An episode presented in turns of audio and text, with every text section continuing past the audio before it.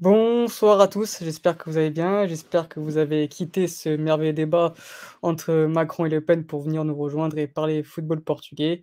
Voilà, aujourd'hui c'est moi qui présente, c'est pas ce qui me passionne le plus. Du coup, bah, si vous voulez, heu, on recherche un présentateur, donc heu, vous pouvez postuler sur, heu, notre compte Twitter. Non, je rigole, on on attend qui est, est actuellement à Barcelone, sous les palmiers, donc heu, on attend qu'il puisse, heu, revenir tranquillement dans l'émission et donc aujourd'hui, je présente à sa place et je laisse la place de Mathieu en tant que chroniqueur pour parler de son merveilleux club Braga. Voilà, Mathieu, on t'accueille. Comment tu vas après, ce match nul hier contre Story? Euh, bonsoir Alex, bonsoir à tous nos auditeurs. Euh, très plaisir d'être là une nouvelle fois avec vous. Euh, tu veux déjà qu'on embraye sur des matchs comme ça? Moi, je, n'étais pas prêt, mais match nul décevant. Pas, pas grand chose à dire. De toute façon, on était censé parler du derby et, de plein d'autres choses. Oui, on va parler, on va faire, on va pas faire match par match, on va faire plus un, limite déjà un bilan du championnat parce que bon, il est quasiment euh, fini pour, pour tout le monde. Mais voilà. euh, un championnat qui est fini presque non, parce que Dany euh, est de retour. Et Dany va nous parler de, de Benfica et de peut-être euh, d'aller chercher cette fameuse deuxième place. Voilà, Mathieu, Dany, comment tu vas après tout ce temps? Bah écoute, euh, tu viens de dire que le championnat n'était pas fini. Pour moi, il est fini depuis décembre, mais à part ça, ça va très bien.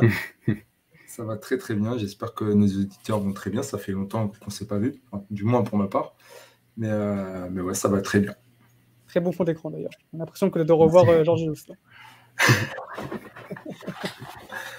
Et enfin, on a Loïc qui, euh, qui a dû quitter euh, le débat aussi, du coup, euh, était euh, un fan de politique, préfère parler du FC Porto. On comprend. Porto est à une main sur le, sur le titre, donc euh, on espère. Enfin, on espère, non.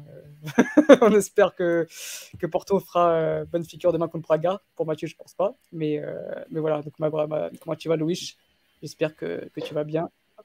Euh, bah ça va, ça va. Salut à toi, salut à tous nos auditeurs, salut Dani Mathieu. Bah ça va tranquillement. Euh, on va débriefer euh, cette saison et de l'épopée européenne de Porto qui était plutôt plutôt en Nancy cette année. Et, et en espérant que la fin de saison, bah, elle va forcément être meilleure parce que faut, ce serait se mentir de dire que on n'est pas plus que sur la bonne voie et que ça, ça, ça, ça sent très bon pour nous pour le championnat. Et il y a encore une Coupe du Portugal, un match retour demain à jouer contre le Sporting qui est très important pour euh, les derniers objectifs de la saison. Ouais, c'est clair. Euh... D'ailleurs, c'est pour ça qu'on qu fera, on va faire un petit peu ce, ce bilan de, de, fin de saison. Où on, après, on reviendra dans plus de détails dans quelques semaines quand le championnat sera fini. Mais c'est vrai qu'en regardant de plus près, il n'y a aucun des clubs où, qui peut être totalement satisfait de, de sa saison, soit parce que au championnat, c ça n'a pas été euh, comme, euh, comme voulu au début de saison, mais il y a eu un beau parcours en Europe, soit l'inverse, il y a eu un beau parcours en Europe, mais en, championnat, ça, ça, c'était pas ouf. Donc, euh, Mathieu, on va commencer, on va commencer par toi.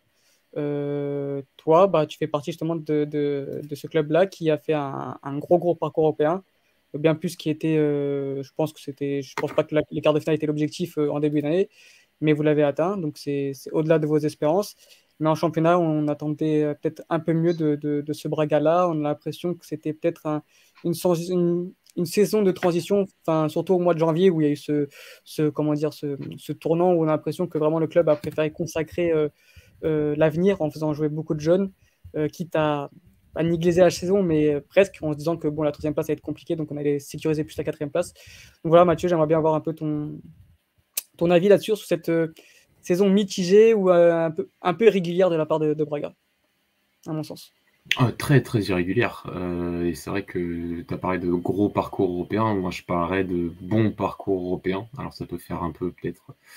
Enfin, pas, pas sous-évaluer le parcours, mais j'estime euh, que, que, déjà la phase de poule n'a pas été extraordinaire et c'est pour ça qu'on passe par les 16e de finale, euh, qu'on n'arrive pas à gagner ce match à sa étoile rouge à l'époque, qui ne permet pas d'accéder de, de, directement au 8 de finale et donc on, voilà, on joue ce, match face au shérif et on se fait peur finalement face au shérif parce qu'on passe au penalty, même si le match retour avait été, avait été très bon.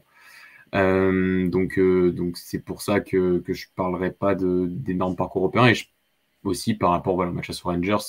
Euh, on est euh, juste après, une semaine après à peu près, et c'est vrai que, que ce match-là, certes, c'est un, un quart de finale, et c'est vrai, comme tu l'as dit, on n'attend pas forcément au début de saison de jouer le quart de finale, on attend au minimum de passer les poules. Ça, c'est un minimum syndical, et ça a été encore une fois réalisé. Ensuite, il y a l'objectif des 16e de finale que Braga n'arrivait pas à dépasser depuis 6 ans, et on avait parlé déjà un peu des précédentes avec Golasso, et donc forcément, c'était un peu, pas un, complexe, mais quelque chose qu'on voulait, qu'on voulait passer, enfin, ces 16e de finale. Puis les, les 8e, il y a ce match à Monaco qui a peut-être été le, meilleur moment de ce parcours européen avec cette double confrontation, cette belle victoire à l'aller, c'est deux matchs très très bien préparés de la part de Carlos Carvalhal, à la fois à l'aller et à la fois au retour, qui ont permis de battre un Monaco qui a été, bah, qui avait des, clairement oui, des, meilleures individualités, mais, collectivement on a, réussi à quand même bien exploiter les faiblesses de, de l'AS Monaco. Et à ce match face aux Rangers, euh, cette double confrontation, donc cette victoire à l'aller qui était un peu minimaliste, mais voilà, il y avait 15-0, et ce match retour qui, oui, euh, il y a du courage, oui, j'en entends à la fin, on a beaucoup entendu ces, ces mots-là, ces, ces, paroles de, joueurs, de, guerriers, Bien sûr, oui, ils sont battus, hein, ils ont été courageux de tenir autant de temps à 10 contre 11 et d'avoir réussi le, mental pour pas lâcher, mais cette première mi-temps, elle reste face aux Rangers au retour, elle sera forcément des regrets. Euh, parce que stratégiquement elle n'a pas été bien préparée, parce que tactiquement elle n'a pas été bien préparée, et que tu te, t'exposes à ce genre de, de, scénario qui est le carton rouge de Tormena, qui est le penalty pour, pour ce, deuxième but de James Tavernier. On a l'impression que Braga n'a pas retenu ses erreurs d'il y a deux ans, trois ans, où euh, face à même, ce même Rangers, où tu fais le plus dur, euh, bah là, c'était différent parce que tu, fais le plus dur en première mi-temps, ensuite tu t'écroules direct en deuxième mi-temps. Mais là, tu fais le plus dur au match aller où tu, tu remportes 1-0, tu prends pas de but, même si le but externe ne compte, ne compte plus du, bien évidemment. Mais tu as l'impression en fait que tu, tu, tu arrives là-bas et tu arrives avec la trouille aux fesses, un peu comme, euh, comme lors, il y a deux ans, lors de ce, fameux match où euh, tu gagnes 2-0, je crois que tu perds 3-2, un truc comme ça. Et, euh, et après, j'ai l'impression que, ouais, que, que les joueurs n'ont pas appris de leurs erreurs d'il de, y a deux ans là-dessus. Après, enfin, l'entraîneur a changé, il y a pas mal de joueurs qui ont, aussi changé. Mais le scénario, ouais, entre guillemets, est un peu similaire dans le côté euh, un peu, enfin, un, scénario un peu fou du, du, de, si mal commencer cette première période et de, et de, et de vivre une première mi-temps qui est, enfin, qui, vraiment euh, très très dur à vivre. Hein. C'est vrai qu'on aurait pu, peut-être le, ce qui aurait pu faire la différence, c'est ne pas prendre ce but à la 44e et ne pas prendre ce carton rouge, surtout, qui aurait pu permettre mi-temps, euh, recharger les batteries et essayer d'arriver à, retourner la situation lors de la, lors de deuxième mi-temps. Mais voilà, ce que c'est que la première mi-temps, elle est mal, enfin, pas qu'elle est mal préparée, parce que c'est facile à dire après. Mais c'est vrai que le côté d'avoir remis euh, ce milieu à 3 qu'il avait mis face à Monaco au match retour et qui, vrai, avait fonctionné, mais c'était dans les objectifs défensifs tu es sûrement parti dans un objectif défensif face aux Rangers au retour avec ce milieu à 3 entre Horta, André Castro et, Mosrati. Le problème, c'est que tu prends un but au bout de deux minutes. Et après, comment tu fais pour réagir?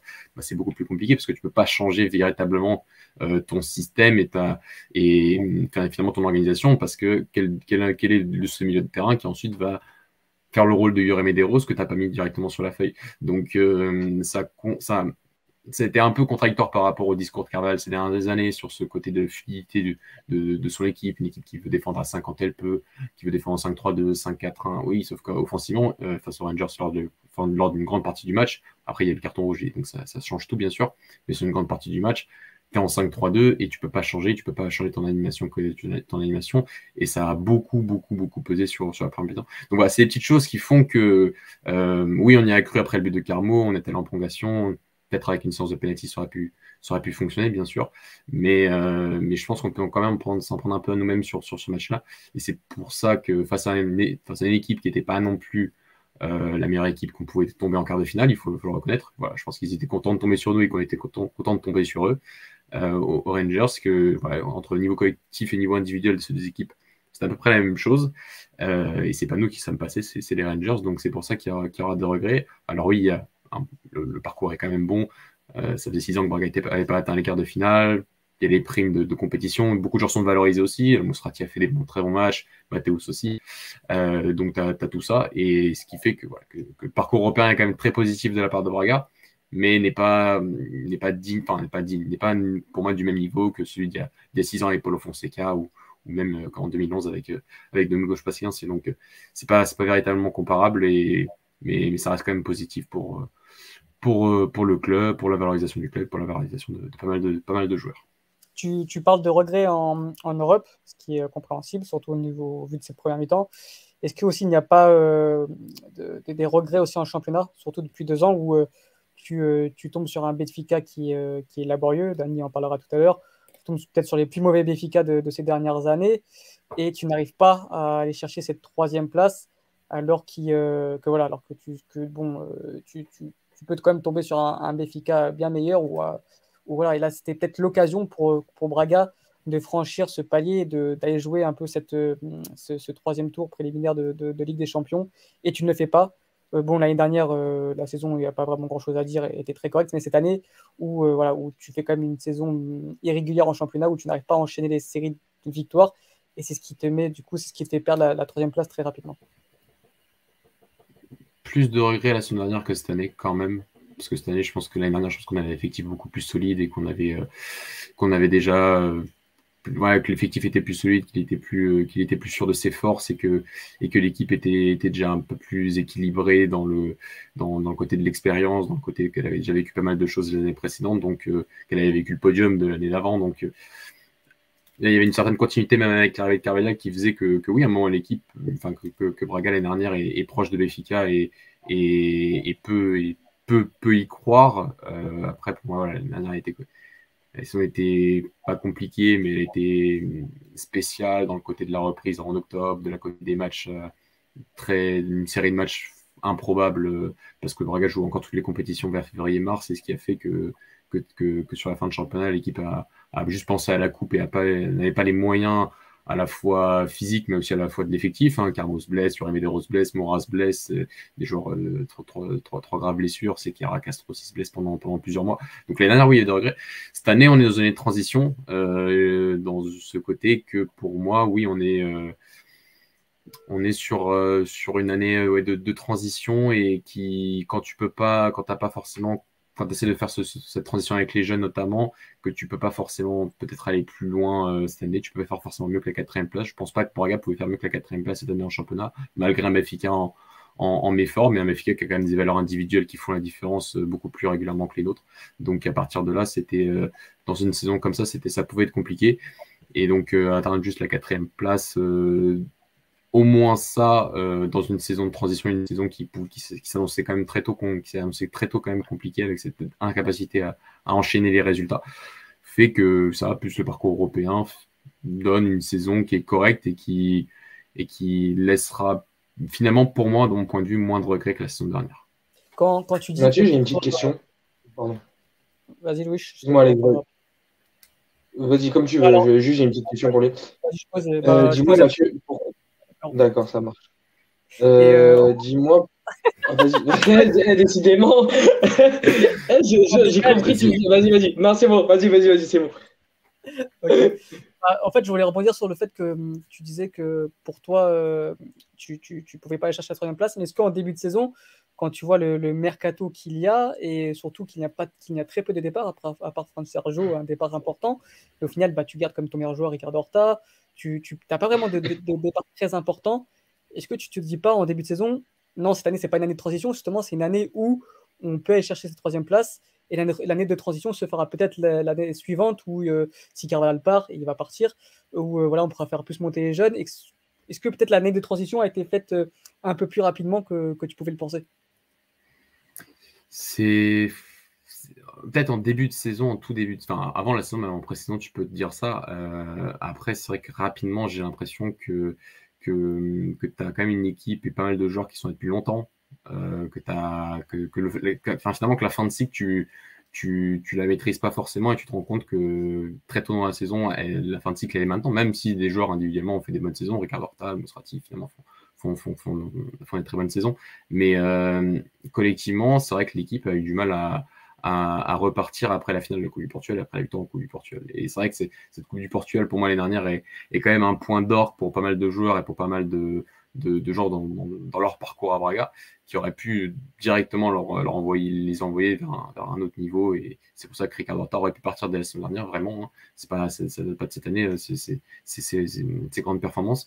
Euh, donc euh, peut-être en début de saison, mais finalement sur cette saison, tu te rends compte qu'il y a quand même pas mal de joueurs qui, qui, ont vécu ce, cette finale de Coupe du Portugal comme, comme un point d'orgue et que cette année a été euh, difficile de réenclencher la machine. Et c'est vrai que tu, ouais, tu perds quasiment la, la, première partie de saison, que ce soit dans les coupes, que ce soit en championnat, euh, à partir de là. Et c'est vrai que c'est vraiment qu'à partir de janvier, où tu vraiment les joueurs qui sont vraiment en fin de cycle, que Piazzone, même Chigno qui n'a même pas commencé son cycle d'ailleurs, euh, partent et Raoul Silva d'ailleurs part, part, aussi, que tu, que tu enclenches un peu la machine, réenclenches un peu la machine avec l'intégration véritable d'autres jeunes et, d'avoir un peu, d'ajuster un peu ton effectif. Et c'est à partir de là que Braga, finalement, on a, une équipe qui est, beaucoup plus compétitive à partir de janvier-février que, qu'en, début de saison. Donc, ouais, peut-être des regrets par rapport aux attentes, mais c'est, un sentiment un peu mitigé dans le côté qu'il y a pas mal de joueurs qui, euh, qu'on a senti et qu'on sent quand même en, fin de cycle du côté de Braga et qui enclencheront sûrement des départs de la saison prochaine. Et il y a aussi le côté Carmo n'était pas toute une grande partie de la saison. Pas lui. Euh, quand on voit ses performances euh, depuis son retour, on se rend compte que, aussi, malgré une équipe qui globalement, en termes de stats avancées, en termes de, de, jeu défensif s'est amélioré tout au long de la. C'est amélioré par rapport à la saison dernière, mais c'était pas non plus extraordinaire la saison dernière. Donc il y a une, nette, une légère amélioration et une nette amélioration ensuite avec l'arrivée de Cambo, euh, euh, le retour de Cambo plutôt en défense. Ok, euh, vous inquiétez pas, je regarde vos questions. Euh, j'ai noté les questions que, vous posez, donc continuez à vous poser vos questions sur, sur le chat. Je les vois et on, les posera à, nos chroniqueurs. Louis, vas-y, je te laisse poser la question. Le micro, Louis. Euh, ton micro, Louis. Pardon, j'ai pas fait exprès. Euh, ouais, c'était à peu près ce que tu as dit, en fait, et Mathieu a à peu près répondu à ça. C'est, je me suis dit, euh, il n'y avait rien qui présageait une, une saison de transition pour Braga, parce qu'ils avaient à peu près toutes les armes. Et, en fait, on a vu un Braga un peu stérile en début de saison, qui a perdu pas mal de points. Même comme, même si, un, deux, trois, même si Mathieu a dit qu'en janvier ça allait un peu mieux, eu quand même des sacrés faux poids et des pertes de points sur certaines journées qui sont, euh, sont pas inexplicables, mais, euh, mais qui sortent un peu de nulle part, ou du moins pour moi, Braga aurait dû faire mieux de ce que j'ai vu. Et euh, j'allais lui demander le pourquoi du comment, mais il a déjà à peu près répondu à tout. Donc j'ai trouvé, en fait, moi, pour lui c'est mitigé, mais moi j'ai trouvé ça très dommage de, de Braga cette saison. J'ai senti vraiment un Braga beaucoup plus en dessous par rapport à la saison dernière si on regarde la saison dernière, Braga nous avait fait vraiment énormément plaisir, notamment, euh, notamment grâce à votre jeu, parce que vraiment c'était agréable de voir Braga. Et, euh, cette saison, bah, quand on regardait Braga, déjà, euh, d'un point de vue football, on prenait beaucoup moins de plaisir et, beaucoup de faux pas. Et moi, moi j'aurais été quand même été quand même un peu déçu de ta saison, Mathieu.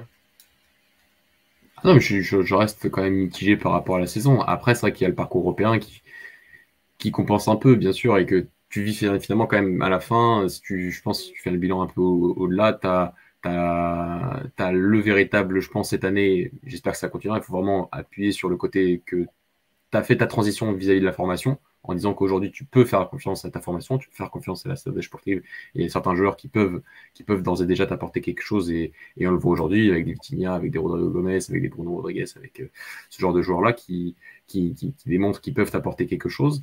Tu as donc le parcours européen, donc certaines primes de compétition, des gens qui sont valorisés.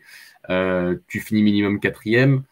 Donc, euh, quand tu vois finalement les raisons d'un début de saison aussi compliqué, euh, j'ai mis longtemps à essayer de comprendre. Et c'est vrai que la seule raison que j'ai, c'est une sorte de décompression vis-à-vis de, la Coupe du Portugal de la gagner la saison d'avant. Par contre, si tu regardes après en fin de saison, bah, si elle s'est avérée être une, saison de transition, euh, pourquoi, pas le pourquoi, c'est la seule raison que j'ai. Euh, et dans une saison de transition, bon, tu as un bon parcours européen, tu as des joueurs qui sont valorisés, tu as finalement cette transition vis-à-vis de la formation et tu finis minimum quatrième pour aller en Europe League la saison prochaine. Donc, euh, il y a en, termes de, chaque, année, chaque année, on dit que c'est un peu le moment, tu vois. Chaque année, on dit est-ce que c'est pas l'année pour Braga de finir troisième? On a déjà fini troisième une fois. On s'est battu pour le podium sur les quatre dernières saisons euh, face à des équipes qui ont plus de moyens que nous, beaucoup plus de moyens que nous. Donc, il y a des saisons dans des clubs qui ont moins de moyens, qui, qui sont des saisons de transition. Et j'ai vécu des saisons de transition avec Braga qui étaient beaucoup plus douloureuses, vraiment beaucoup plus douloureuses. Euh, L'année 2017, quand on finit derrière Guimarães, 2014, quand on finit huitième du championnat, avec euh, le duo Jésus Ferré et après Georges Paichan. Donc, euh, c'est aussi une démonstration que, voilà, des fois, tu as, des fins de cycle qu'il faut savoir gérer et ça s'avère être cette saison. Et cette saison, finalement, n'est pas, pas catastrophique, loin de là. Donc, euh, ce qui peut montrer aussi une certaine solidité de la, part du club. Moi, je vous voyais bien passer ce palier-là. En fait, genre, euh, excuse-moi, Alex, je voyais vraiment vous passer ce palier-là cette année. qu'on puisse enfin vous considérer, euh, désolé, hein, comme un grand, je vais mettre des, des, apostrophes, je m'attendais vraiment à. Bah, en fait, à l'arrivée de Carlos Cavalier, comme tu l'as dit, était rempli d'espoir et vu, au vu de la saison dernière, je me répète, bah, je m'attendais vraiment à que ce palier soit passé cette année et je m'attendais pas à une saison de transition comme ça d'un coup, sincèrement. Parce que tu me dis le contre-coup de la finale de la Coupe du Portugal, etc. Mais justement, en vrai de vrai, si tu veux passer ce palier-là et d'être considéré comme un club comme ça, eh ben, tu dois gérer ce genre de contre-coup parce qu'une finale du Coupe de Portugal, en soi, c'est le minimum par rapport à une troisième place qui est pour moi beaucoup plus valorisante pour vous et vos objectifs. Surtout si tu la gagnes pas la coupe. Je suis pas totalement d'accord. Dans le sens où tu n'as pas les mêmes attentes pour Braga que tu auras les mêmes attentes chez nous. Peut-être que nous, nous-mêmes, si d'accord, mais justement. Elle est intéressante. Pour lui, la Coupe du Portugal, c'est quand même un, sacré trophée, peut-être plus important que nous, parce que le championnat est, plus, plus difficile à aller chercher. Donc, tu, ce genre de coupe, tu les savoures euh, différemment. Enfin, la, coupe, la manière dont ils nous gagnent contre nous, franchement, euh, je pense que ça a dû faire un, sacré, un sacré, un sacré boom au cœur. Je sais pas. Attention, Dani, la Coupe du Portugal, c'est ultra prestigieux hein, pour n'importe quel club au Portugal. Il faut savoir qu'elle a une valeur de ouf et n'importe quel coach rêve de la gagner. Genre en mode, moi, pour moi, en tout cas, la Coupe du Portugal, elle a grave de la valeur. Mais je disais juste plus dans le sens où Braga, on sentait que ce palier pouvait être enfin passé. Et en fait, bah, tu as eu un, un, petit frein, tout simplement. Et en fait, pour moi, genre, j'attendais juste un peu mieux et tout. En gros. Mais, mais bien sûr, ouais, j'entends, j'entends bien ça, se comprend, lui. Je il y a toujours ce côté que cette année, ça va être. Enfin, qu'est-ce que c'est finalement cette année, ça va être la bonne? C'est la bonne quoi? Cette année, on va être champion. Cette année, on va, on va, on va atteindre ce podium. ce que j'estime, c'est qu'il faut une année, il faut, faut, être dans un.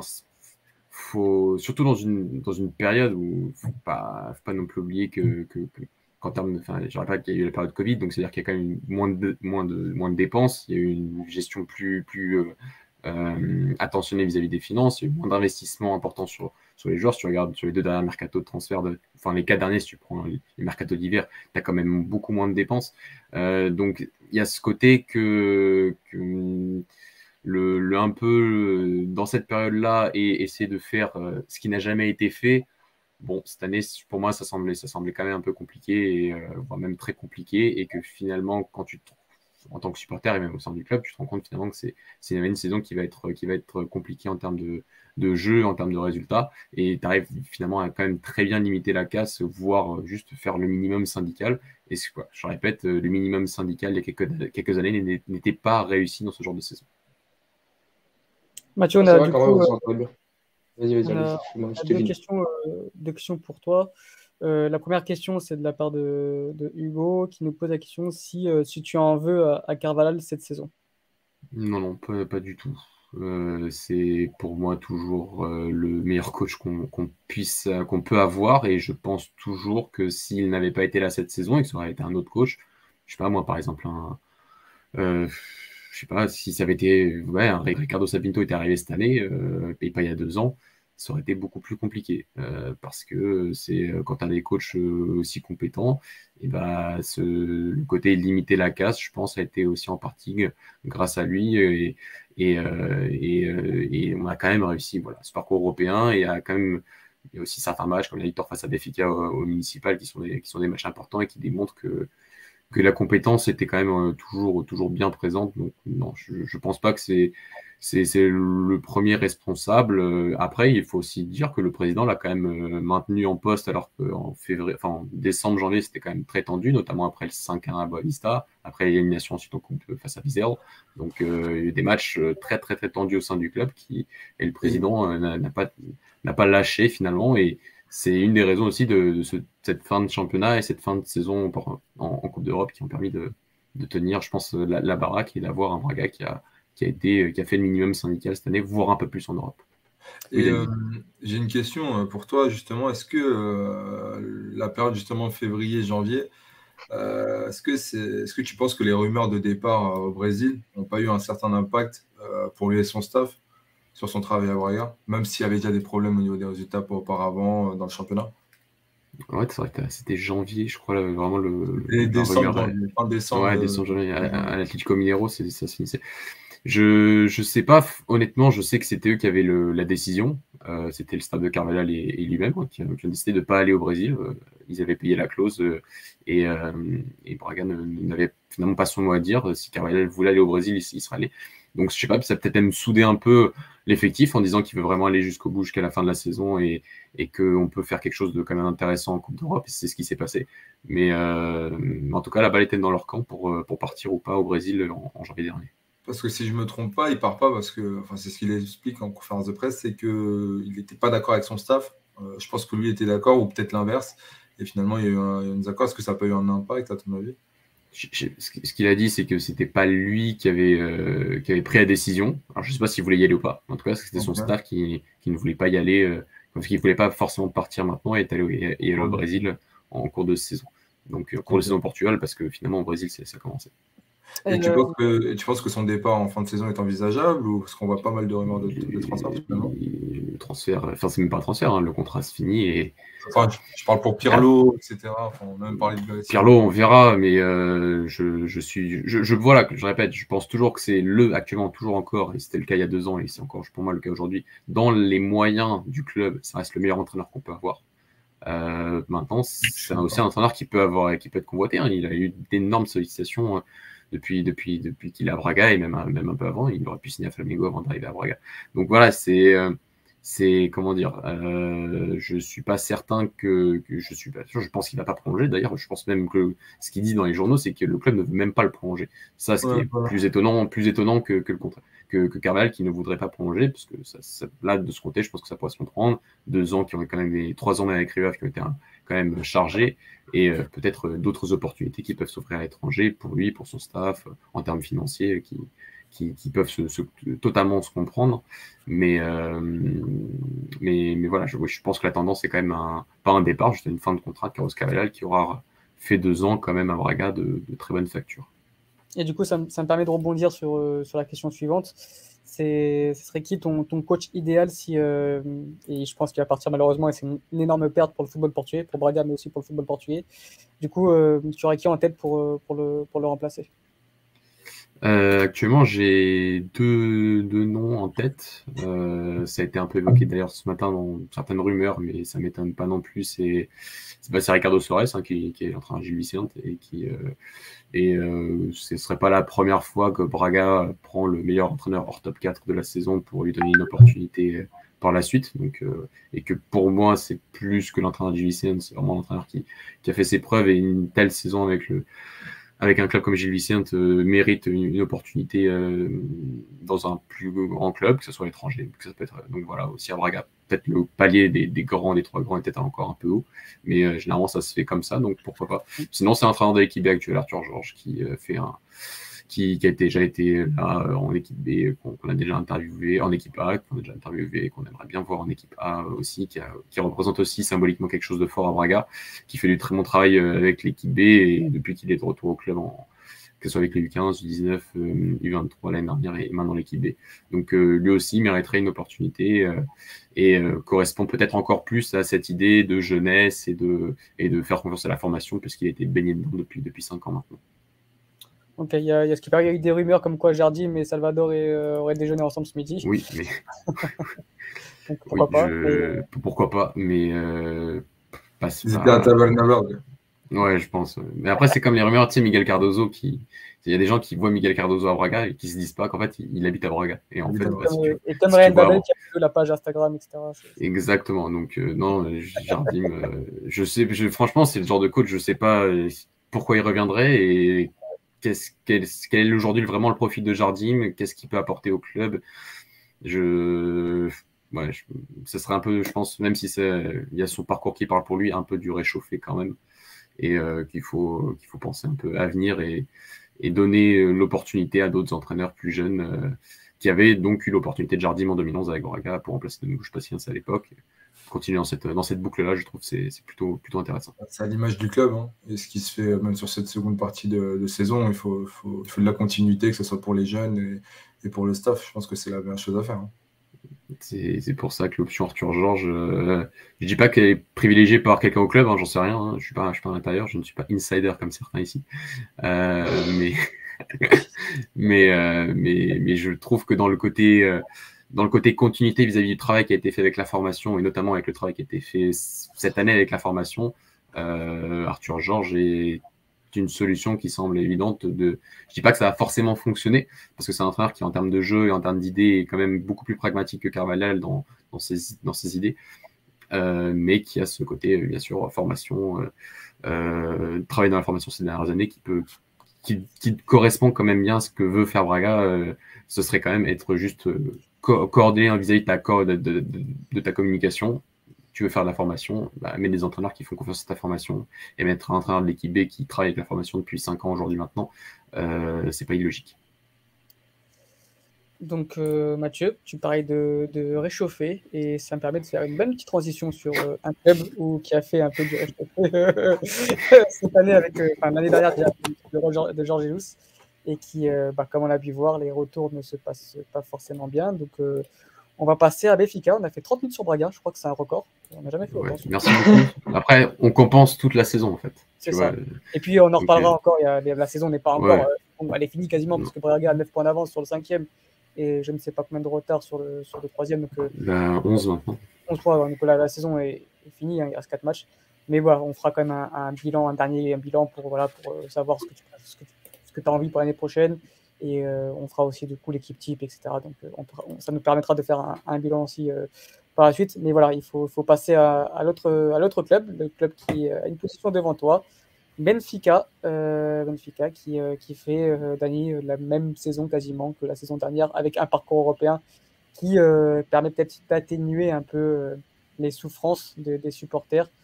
Mais voilà, je ne vais pas te poser la question si tu vas y répondre si c'est une bonne saison ou pas. Euh, une, saison où tu ne reportes aucun titre, c'est forcément une mauvaise saison pour un club comme le Donc voilà, Dani, je te laisse un peu parler de cette saison. Elle n'est pas totalement finie parce qu'il y a quand même allez, cette deuxième place à aller chercher. Tu as ton entraîneur Verissimo qui a dit qu'il y croyait. Donc voilà, il faut, il faut y croire. Et donc toi, voilà, qu'est-ce que tu en penses un peu de cette saison mitigée, très mitigée? Bah, il croyait aussi à la première place quand on était, je crois, déjà à 12 points. Donc, euh, bon, après, chacun ses croyances. Crois jusqu'à ce que je vois. Et, pour l'instant, je ne me trompe pas. Donc, euh, non, c'est une mauvaise saison. Euh, c'est une mauvaise saison. C'est dans la continuité de l'année dernière. après, les raisons sont, sont, sont, différentes pour moi. mais tout ça est lié à, la crise, crise identitaire, crise politique qu'on a pu avoir dans, au sein de notre club pour moi, la saison euh, espère déjà euh, sur les confrontations directes avec nos rivaux ou sur euh, la phase aller, on gagne qu'un des deux matchs. On se fait éliminer de la Coupe du Portugal dans une semaine. Donc, un peu, c'est un peu ce mois de décembre où finalement, c'était soit tout se passe bien, soit tout se passe mal. pour la Ligue des Champions, ça s'est bien passé. Mais pour les compétitions bah, nationales, ça s'est très mal passé. sur ce match, surtout à domicile face au Sporting, où, Jorge Jesus et Benfica ont été pris en revers par leur rival.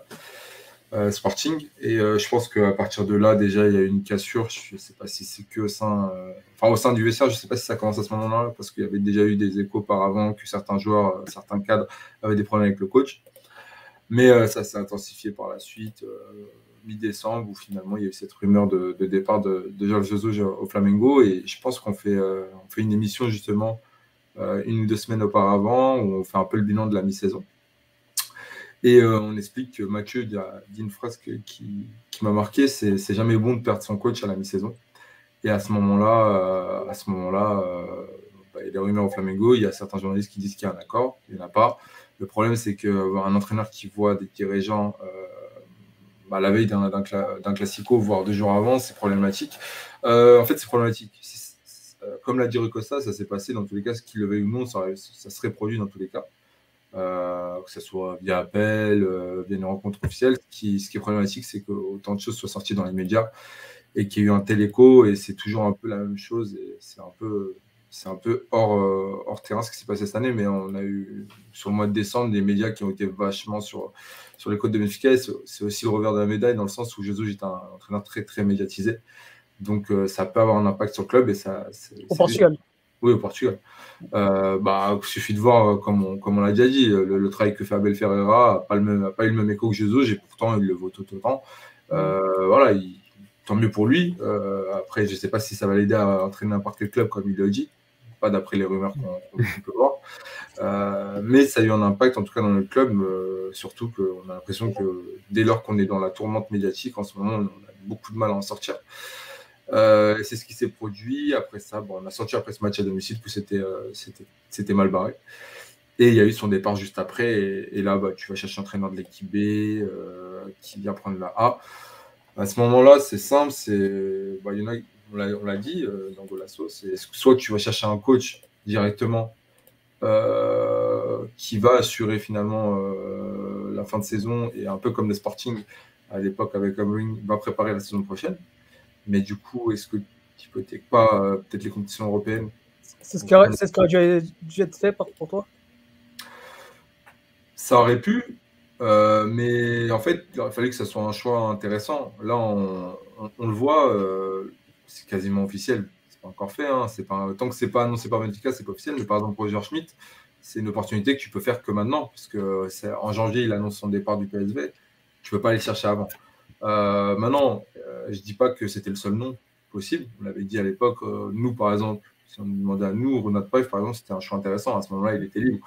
Mais est-ce que, pour tout ce que représente Benfica à ce moment-là, est-ce que c'est le choix de la direction? Est-ce qu'on peut avoir un problème? Parce que, par exemple, au Portugal, c'était, bah voilà, on va encore chercher un entraîneur de la formation, il faut un entraîneur qui est de la poigne, qui sort de cette sphère en fait, portugaise avec tous les problèmes qu'on peut avoir, que ce soit le corps arbitral ou juste les temps morts dans, dans, le jeu, etc. En fait, qui viennent en fait, nous donner une. Comment dire un autre goût du foot euh, d'un autre pays, un peu comme Lopetegui à l'époque, euh, qui vient au Portugal euh, Porto, qui apporte autre chose. Certes, il n'y a pas eu de titre. Une culture, quoi, une culture tactique, euh, mentale. Mais même dans la communication, et, même s'il faut quelqu'un de, plus froid et moins sensible à tout ce qui se passe dans les médias, ça peut aussi arriver. C'est chose qui nous a fait encore du mal avec Jesus. Et donc, non, on va chercher Verissimo et on a ce match en Coupe du Portugal où on n'est pas mauvais, on n'est pas mauvais, on perd 3-1, mais on est on n'est pas mauvais contre deux ou trois, je sais On n'est pas mauvais contre Porto, je nous trouve plutôt bon avant le but contre Fabio Vera, mais il y a les lacunes qu'on reconnaît cette équipe. Et, euh, 3, 3, voilà, 3. Euh, il y a les lacunes qu'on reconnaît cette équipe et voilà après on, sort de cette compétition et derrière c'est de, de, limiter la casse et, et après tu as toutes ces rumeurs qui sortent où il y a une cassure au sein du vestiaire parce que forcément un vestiaire qui se retourne face à son entraîneur euh, qui, euh, qui, veut, qui veut plus de lui, même si on a essayé de nous expliquer que ce n'était pas le cas, mais qui ne veut plus de lui. Ça fait euh, ce qui s'est passé par la suite. On a mis un entraîneur par intérim. On nous l'a annoncé, voilà, comme s'il y avait du bon boulot, on irait chercher, on, pourrait le garder par la suite. En, interne, on savait que ce n'était pas le cas, mais la communication qu'on a voulu donner, c'était message de confiance. On a encore bah, quelque chose à aller parce qu'au final, à ce moment-là, on est à 6 points de la première place, 7 max, je ne sais, plus mais on n'est pas à, 15 euh, comme maintenant. Donc, 15, euh. J'avoue que je ne regarde même plus le nombre de points d'écart a entre nous et partout. Euh, mais à ce moment-là, il y a quelque chose il y a encore quelque chose qui peut se produire si on est constant et qu'on fait une grande deuxième, deuxième enfin, partie de saison. Sauf que, bon, comme, comme on a essayé de nous le vendre dans la presse, ce n'est pas Bruno Lage. Euh, il, faut, arrêter de croire qu'un entraîneur qui vient de la formation est Bruno Lage et qui va faire monter 10 jeunes, parce que c'est aussi un des constats que j'ai fait aussi sur, sur cette saison, euh, parce que pour moi c'est aussi important, c'est qu'est-ce qu'on a fait avec la formation cette année. Euh, c'est qu'il ne suffit pas de connaître les jeunes, il ne suffit pas d'entraîner bah, l'équipe B pour être un bon formateur et pour lancer des, joueurs en A, parce que ça n'a pas été le cas. Pour, pour moi, cette saison est un, est un échec aussi à ce niveau-là, parce que même pour moi, le, rendement de Gonzalo Ramos, finalement, le rendement qu'il a, c'est le rendement qu'il aurait dû avoir l'année dernière. Et euh, pour moi, il n'a pas énormément progressé dans le jeu. Si je peux faire cet aparté sur Gonzalo Ramos, il, doit produire beaucoup plus. Euh, en fait, pour moi, le problème, c'est pas lui, c'est juste qu'il n'a pas encore eu quelqu'un qui peut euh, bah, le faire passer ce cap-là. Il, il, le passe naturellement parce qu'il enchaîne les minutes, il enchaîne les matchs, donc il gagne en expérience. Euh, notamment ce match contre Liverpool, qui pour moi va, être important pour lui parce que ça fait passer un cap d'avoir ce, genre de rendez-vous. Mais euh, pour moi, il devrait déjà être à un, autre niveau et on devrait déjà en fait avoir Paulo Bernardo dans le statut de Gonzalo Ramos actuellement. C'est-à-dire enchaîner les minutes, enchaîner les matchs et être un joueur qui, s'affirme. Euh, chose qui n'a voilà, pas été faite. On a sur cette deuxième partie de saison en fait, on a eu un Verissimo qui a bricolé avec l'équipe en donnant du temps de jeu à un Tarab qui certes est revenu mais qui n'est pas régulier. Euh, qui nous bah, rend service sur beaucoup de matchs, mais euh, qui, peut nous, rendre euh, bah, un problème, par exemple sur le match face à, à avec ce rouge. tôt dans le match. Et pour moi, c'est un peu à l'image de, la saison. On, s'est mis des balles dans le pied tout seul. Et donc, non, au niveau national, c'est lamentable. là, on gagne ce match contre le Sporting, c'est très bien, mais il faut, il faut voir ce que ça va donner par la suite avec la prochaine saison. Après, au niveau européen, bah, je vais pas vous mentir, j'ai vibré. J'ai vibré parce que bah, ça faisait un moment que c'était pas arrivé, 6 ans. Euh, six ans que c'était pas arrivé, si je ne me trompe pas, 2016, je crois, face au Bayern dans, le, final. Comme nous, forcément, c'était intéressant. Euh, maintenant, euh, il y a aussi une chose, c'est qu'on a vibré à côté supporter. Après, si on, si on analyse plus à froid, c'est aussi là qu'on voit bah, les limites de, cet effectif parce que même si on revient face à Liverpool, pour moi, il y a, des choses qui sont criantes. C'est le niveau de jeu de certains. Euh, c'est le niveau de jeu de, je sais pas, même si Gilberto est, on doit le dire, très bon et a progressé, ça reste très très limité pour ce que pour ce est Benfica, même si voilà sur l'attitude il n'y a rien à dire, c'est un très bon élément. Euh, un Odyssey qui a fait euh, voilà d'après les, statistiques très bonne phase de poule euh, de Ligue Champions, c'est le cas hein, si on regarde ce qui a été fait. Maintenant il faut prendre le contexte, c'est qu'on a passé en fait la totalité de notre compétition, excepté le, match contre Dynamo Kiev, à jouer dans notre camp et euh, finalement à s'adapter au jeu de l'équipe adverse. Ouais, ça. En fait, vous avez, joué comme un petit alors que Benfica, est grand. On a, le même match qu'on a fait face au Sporting. C'est intéressant sur des matchs comme ça. Tu vas, tu vas le, le, problème, c'est qu'on passe 90% de, du reste de la saison à jouer d'une autre manière. Et c'est là où un véritablement, il n'y arrivera pas. Et, le Sporting a fait exactement la même chose en Coupe d'Europe cette année aussi. Euh, c'est ça aussi, c'est les meilleurs matchs du Sporting sont face à Dortmund euh, au retour, sont face euh, même les deux matchs à Besiktas sont, sont comme ça. Hein. c'est tu laisses le ballon à l'adversaire et tu joues, tu opères en contre, ce qui va totalement à l'encontre de finalement de ce que tu rencontres dans le championnat portugais. Ce qui est assez pareil tout seul et c'est et qui fait en sorte que, que Béfica a eu la, même chose. Mais le Dani, Dani il dit très bien, tu vas retenir pour toi ton parcours européen. Mm. Finalement, les autres, ils vont retenir Darwin et c'est tout tu vas pas retenir une identité, tu vas pas retenir euh, quelque chose de fort. De ton côté, tu retiens les émotions et, les primes énormes que tu, que, tu viens de recevoir pour la Ligue des Champions, qui peuvent bien évidemment permettre aussi au, club de progresser. Mais c'est vrai qu'il y a un côté, même avec Concession l'année dernière et son quart de finale face, face à, euh, après la victoire face à la Juve, c'est le côté que euh, on est là. Euh, finalement, les équipes portugaises en Europe sont compétitives, ok, mais en termes d'identité, d'idée de jeu et qu'est-ce que tu produis dans ton championnat et que tu remarques ensuite à l'étranger, bah, finalement, tu retiens pas grand-chose. finalement, tu retiens toujours la même chose. C'est une équipe qui sait, les entraîneurs et une équipe qui sait quand même bien défendre, qui arrive à plutôt bien couper les espaces et, occuper les espaces défensivement et arriver à plutôt bien ressortir en transition. Et, euh, et c'est ce qui s'est passé. Et le truc, c'est que c'est des plans de jeu qui sont quand même encore relativement soumis à l'imprévisibilité parce que le match à l'Ajax, tu peux très bien le perdre, le retour. Tu peux vraiment te. Si, l'Ajax marque tôt, ça peut être euh, très dur pour Béfica. Tu prends l'année dernière euh, Porto face à, bah, face à la Juve, ça reste quand même un petit miracle le match retour. Et ensuite, tu as le match à Chelsea où quand les Chelsea te laisserait en transition, bah, tu fais rien du match et tu marques un but de, as le but de Taremi sur une reprise de volée inimaginable à la 90e du deuxième match. Donc, euh, non, je suis, d'accord avec ce que, très d'accord avec ce que dit Dani sur le côté que tu gagnes, mais tu laisses pas quelque chose et c'est important quand même aussi de laisser ta marque, de laisser une identité et de montrer un peu ton travail de fond. Là, c'est quand même très paradoxal du côté de Béfica, c'est que tu as un, effectif, tu as des joueurs euh, qui finalement sont pas adaptés, euh, ou en tout cas sont pas les plus adéquats en termes de profit pour gagner le championnat ils sont là pour ce genre de compétition quand il des champions euh, et face à certaines, certaines configurations de match que tu as vu face à Liverpool, face à l'Ajax et finalement aussi au Portugal face au Sporting.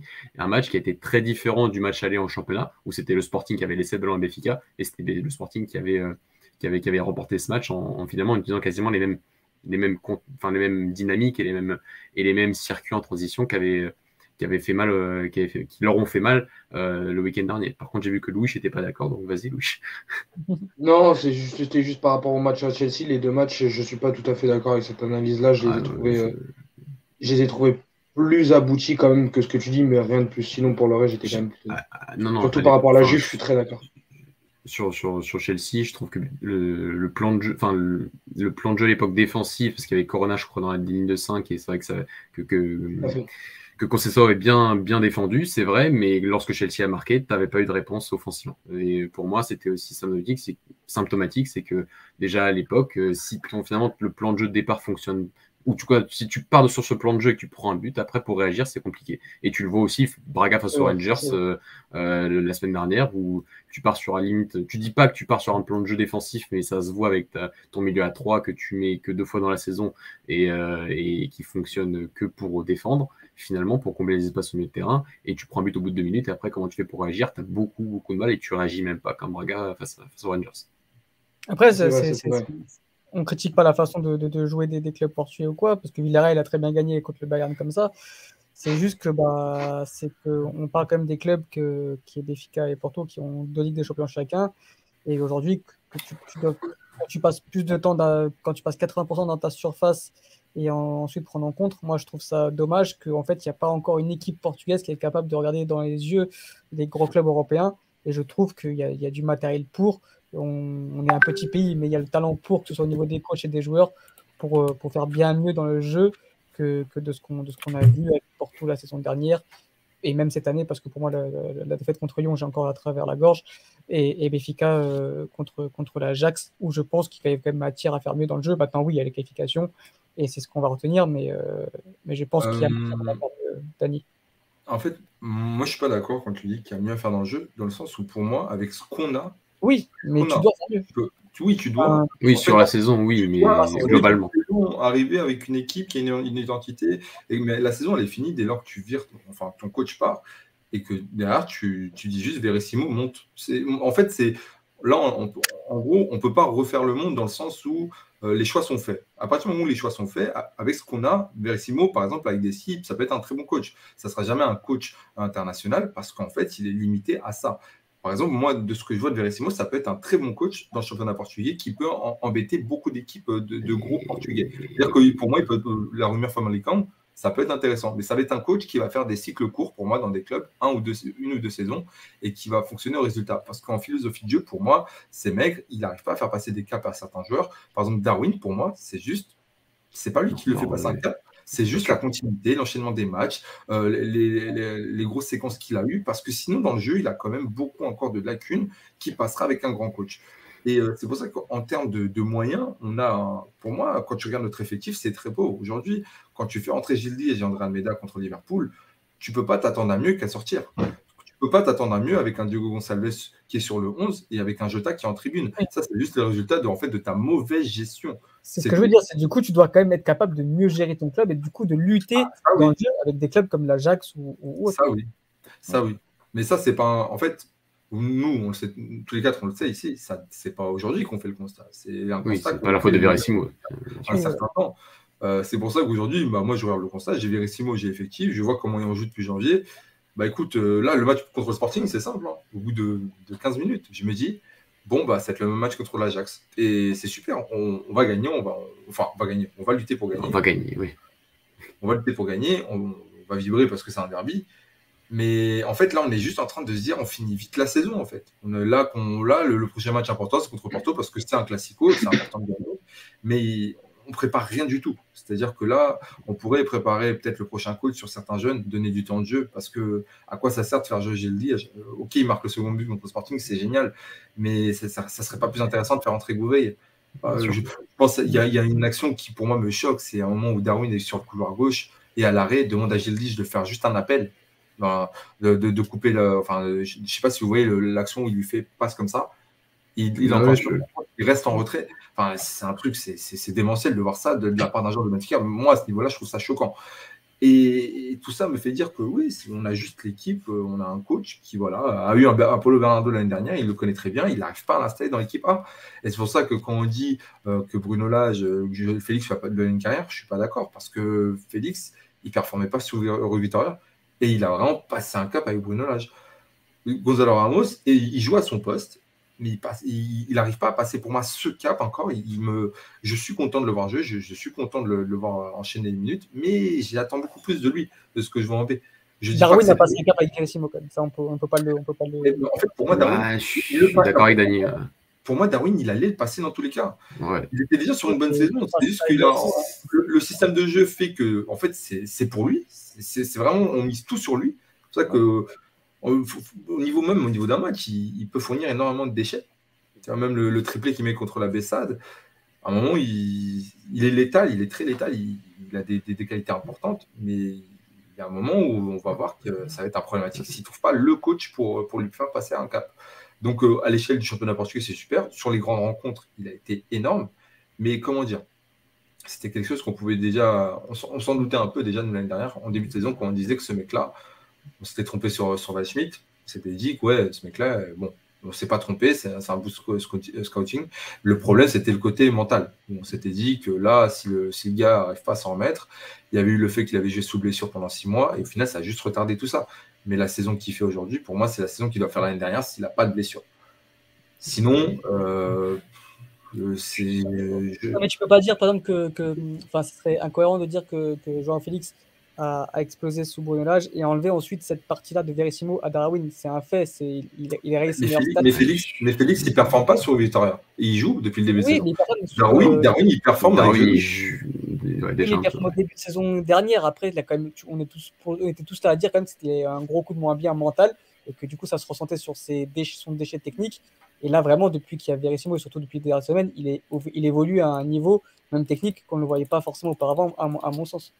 Mais par exemple, ça, pour moi, c'est dû aux, gros, aux grosses rencontres qu'il a eues. Parce qu'il a su se mettre à niveau, et c'est toi-même qui le dis, c'est ce genre de match qui te fait passer des caps. Ouais, bien sûr. C'est tout. Les, les, matchs qu'il fait contre l'Ajax, les matchs qu'il a contre Liverpool, ça, ça c'est. Ouais, mais ce que je veux dire, ce serait méchant pour moi, enfin pas méchant, mais de, de, de, de dire que Viasimo n'a pas vraiment d'impact sur cette progression. Il, il, a, forcément.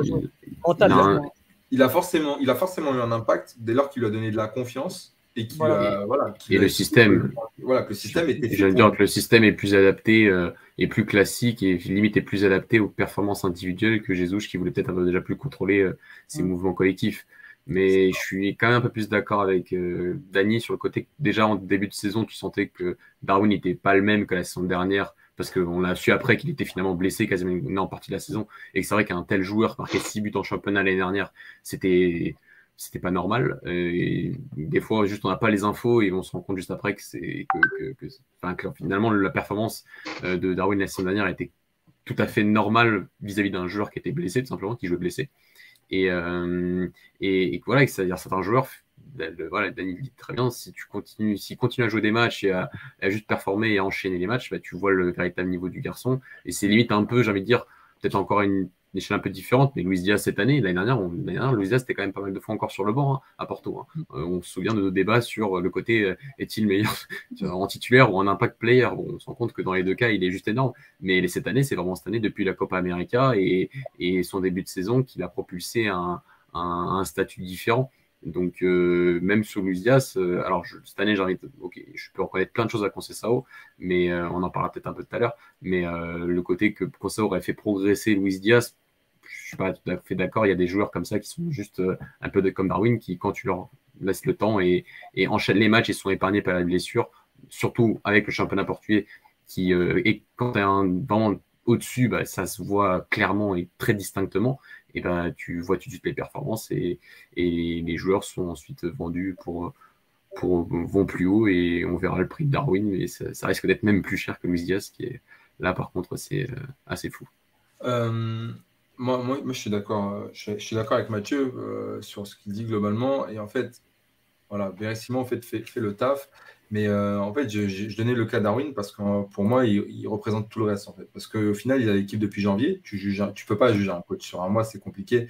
Tu vas lui laisser le temps de travailler, de connaître l'effectif. Et après, tu pourras émettre un constat. le constat que j'ai là, c'est le même que j'ai en équipe B euh, alors qu'on était premier. C'est qu'il y a un moment où tu regardes autre chose que les résultats. Et par exemple, moi, quand je voyais l'équipe B, avec les joueurs qu'on pouvait avoir, et même sur le banc, c'est que c'était un entraîneur très pragmatique qui donnait tout pour le résultat et qui n'avait pas forcément une philosophie de jeu qui te disait Ok, lui, là, c'est cette identité-là. C'est un mec qui s'adapte aux, équipes qu'il va affronter, qui va être sur, euh, on va dire, comment dire, euh, qui va jouer sur ses forces, donc, euh, et qui va pas prendre de risques. Pour moi, ne prend jamais de risques. Par exemple, aujourd'hui, ne pas avoir, avoir un Morato qui est encore sur le banc, pour moi, c'est pas prendre de risques. Qu'est-ce que tu aurais Il y a une lecture de match catastrophique, ça c'est vraiment qui oui, pas là-dessus. Totalement, totalement. C'est enfin, vrai que tu, même, même si, dire, même si penser à rester, si tu penses à toi et finalement à ton futur et au futur de l'équipe première, euh, le côté de mettre Tarapt et à chaque fois et de pas laisser la chance à des, Bernard, des Polo Bernardo et juste Morato. Et limite, je pense que le cas Morato est plus significatif que Polo Bernardo. Je sais pas si tu seras d'accord avec moi, Sanani. pour moi, Morato est, est déjà, enfin peut-être pas vraiment très au-dessus, mais à son poste déjà, c'est quand même un, un, vrai concurrent direct. Euh, au poste défenseur central. Et, euh, et, finalement, tu penses pas ni à l'avenir de ton prochain coach, ni à l'avenir de. Imaginons que c'est toi qui prends la suite après à son prochaine. Et ça, c'est un peu simple. Enfin, voilà, c'est je pense, peut-être le gros, l'un des gros points noirs quand même de son passage euh, sur sa deuxième partie de saison du côté de Béfica, c'est de, c'est dans les deux potentiels scénarios de finalement pas avoir euh, pensé un peu à, un peu plus à la formation et plus à, des joueurs qui finalement vont soit, seront vendus, soit font partie du ménage que tu dois forcément faire dans cet effectif qui est, très déséquilibré à certains postes. Et, en fait, ça va contre l'identité de Benfica comme l'a dit Alex, euh, nous, ce qu'on veut voir, c'est du jeu, euh, bah, avoir des équipes qui, voilà, regardent droit dans les yeux des grands, et c'est aussi, avoir une identité de jeu qui pour Benfica, qui est très offensif, selon moi. Et c'est pas ce qu'on a on, retrouve chez Verissimo, encore une fois. Certes, on marque beaucoup, etc. Mais on a, pour moi, on a, un jeu qui n'est pas rythmé vers l'avant. on joue avec un bloc très bas. En fait, j'ai l'impression que même qu'il s'adapte aux, lacunes euh, de l'équipe, mais d'un côté c'est très bien parce que c'est très compliqué de jouer en, bloc haut avec la, ligne de, la, ligne de défense qu'on a actuellement et le gardien qu'on a actuellement. Donc d'un côté il a raison pour certains matchs, mais dans, certains matchs où en fait le jeu lui impose de jouer haut parce que l'équipe adverse va lui laisser le ballon, parce que c'est lui qui a les meilleures individualités, et bah tu as l'impression que c'est là où il a finalement il n'arrive pas à lire correctement le match et c'est là où il va se faire surprendre et c'est là où ces, individualités qui sont généralement très fortes dans son schéma de jeu où il est en bloc bas, et bah, c'est là où on va se rendre compte que ça lui porte préjudice, où euh, bah, en fait ça va être des 1 contre 1, où tu as des Vertonghen qui vont être euh, bah, pris dans leur dos, ou des Otamendi qui est beaucoup moins à l'aise, qui, selon moi, dans une défense euh, à 2 que dans une défense à 3, où pour moi il était, était plus fort. Bah là, il va pas réussir à, en fait, à corriger ce genre de, ce genre de problématique. Et le mec, bah, en fait, on va voir que, ok, bah, en fait, il, il se fie juste au, au, rendement individuel de chaque joueur. Et sur son schéma, par contre, défensif, oui, comme contre le Sporting, ça marche ça marche. Et oui, mais... aussi, c'est qu'en fait, les joueurs sont bons et sont mis dans les meilleures conditions pour ces joueurs-là. Mais maintenant, pour Benfica, pour ce qu'on veut et l'identité qu'on veut avoir, ça colle pas.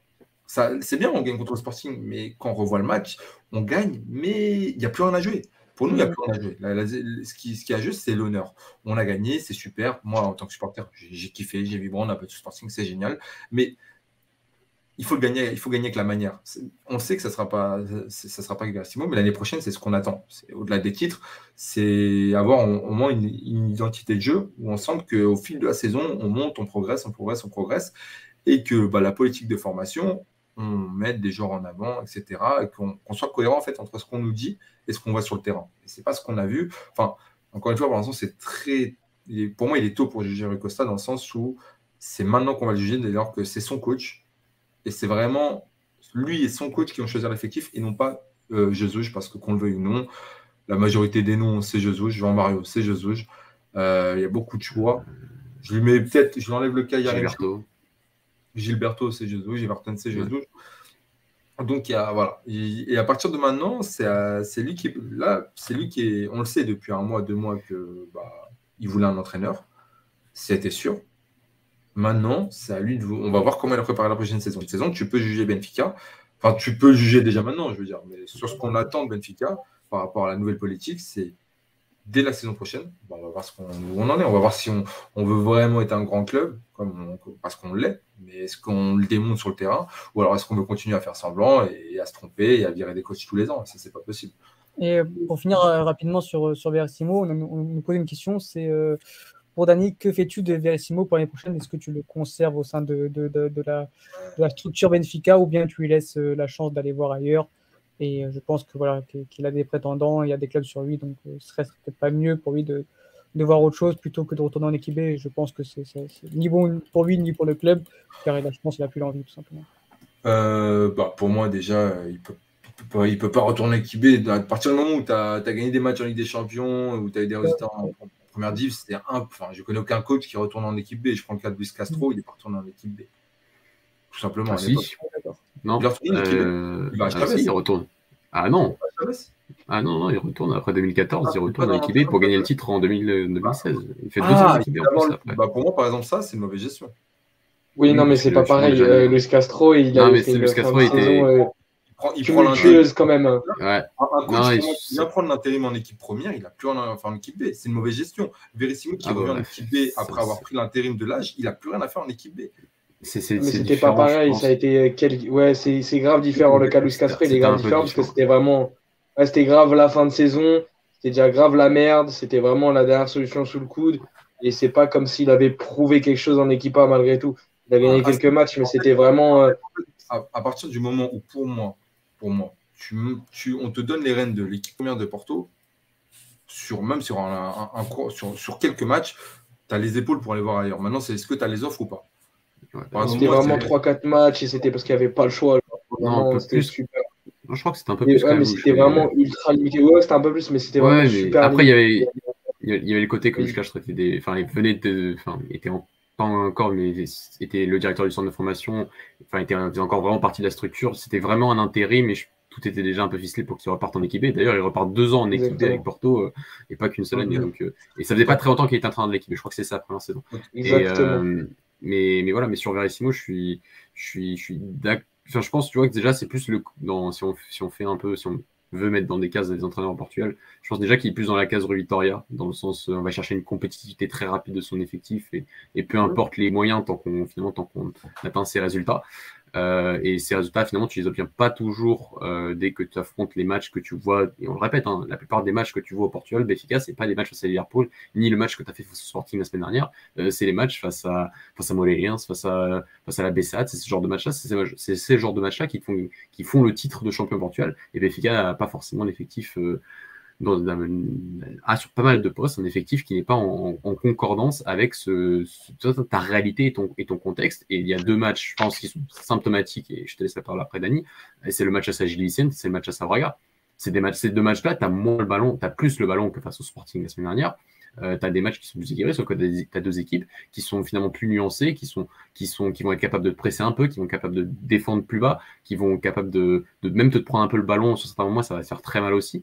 Et tu, dans ces deux configurations-là, dans ces deux matchs-là, euh, Verissimo euh, s'est fait clairement, clairement manger par Carvalhal et Ricardo Soares euh, sur, sur ces deux rencontres-là. Donc, donc c'est un entraîneur qui, qui, est très très loin de Bruno je pense que ça on l'a bien compris, et, euh, et, que, et que pour la suite, un retour en équipe est impossible. Je crois qu'il a déjà fait deux ans en équipe d'ailleurs. Euh, c'est impossible. Et déjà, il était convoité peut-être par des clubs de première division portugaise avant, avant son intérim. Donc, euh, Ce qui avait été dit. Il a fait un an et demi, grosso modo, et c'est un très bon communicant. Enfin, non, pardon, c'est un très bon communicant quand, quand ça l'arrange, pardon. Euh, je veux dire, pour la stabilité qu'il y a eu, j'ai senti une, amélioration au niveau des, des conférences de presse sur l'enchaînement. C'est vrai. Euh, maintenant, euh, je pense qu'il peut prétendre avoir un bon club au Portugal, un bon club qui joue au milieu de tableau, selon moi. Euh, mais je ne vois pas l'intérêt de le garder. encore une fois, je ne vois pas pourquoi on veut recycler, garder des gens, etc. Il y, a des, sites qui se ferment, ils se ferment avec certains joueurs, ils se ferment aussi avec des gens comme ça. il a eu son aventure au Benfica. Maintenant, je pense qu'il faut beaucoup plus pour être entraîneur de Benfica, qu'on ne peut pas se satisfaire d'un 2-0 contre Sporting ou de, un quart de finale en Ligue des Champions. Ok, mais en fait, le quart de finale en Ligue des Champions, c'est ce qu'on doit avoir en fait sur euh, globalement. En fait, c'est, chaque année, on doit prétendre au huitième de finale et après avoir plus si possible. Euh, le, contraire, c'est une, le, contraire, en fait, c'est une anomalie. C'est, c'est pas normal. Mm. Euh, et euh, qu'est-ce que j'allais dire? Il n'y a rien qui nous garantit, par exemple, qu'avec Verissimo en début de saison, bah, écoute, euh, dès, le mois d'août, on passe pas, on passe pas, euh, on n'est pas déjà en, Europe. on, en, sait rien. Il a pris. déjà, on pensait que contre l'Ajax, on allait sauter. On fait deux matchs. Voilà, le match à domicile, ça se passe, c'est moyen, ça finit bien, donc le stade vibre, etc. retour, on gagne, mais moi-même qui étais au stade, je me suis dit comment, comment, comment on va s'en sortir? On gagne, ok. Liverpool, voilà, on a, on a ces deux matchs où où tu fais bonne figure, mais ça fait un peu, en fait, euh, le rendu, c'est le petit club qui a des super supporters, qui fait un, voilà, qui essaie de se démerder, mais tu sens qu'il n'y avait pas non plus un Liverpool qui était non plus euh, dans un grand jour. Je prends le match qu'ils font contre City le, week-end d'avant. Quand je vois les buts qu'on leur met le week enfin, quelques jours après, je me dis, ouais, il y a quand même un, petit relâchement de la part de Liverpool. Euh, certes, on a notre mérite, mais un Liverpool dans un grand jour, euh, finalement, je ne sais pas si, euh, s'il si, ne marche pas dessus euh, tranquillement. Donc, non, Virissimo, écoute, moi, pour moi, il, partir, il, va, il va partir. Et je pense qu'il veut partir. Et s'il reste, je vois pas. Euh, il y a eu de ces rumeurs-là, moi j'y crois pas. Maintenant, s'il reste, je vois pas à quel poste. J'espère que ça, on parle du staff de, de, de, Schmidt, mais on parle de tellement de gens pour le staff de Schmidt que j'ai l'impression qu'il y a toute la terre qui va être dedans. Euh, non, pour moi, Simo, il doit partir, il doit, aller, doit faire sa carrière d'entraîneur. Il a eu des, des, bons matchs, il a eu des bonnes séquences qui, qui profitent de ça. Ok, Dani, bah, je pense que je pense qu'on a été complet. On a fait, ça fait 1h05 sur deux clubs. c'est, c'est, non, non, non, on a fait 1h05 parce qu'il y a moi et Dani. Et... Ouais, c'est vrai. 1h05 sur deux clubs. C'est, sur le sporting, ça va aller vite, je pense. Il n'y a pas de supporters à part bah, personne. Bah, à part euh, Louis, d'ailleurs. non, ouais, non.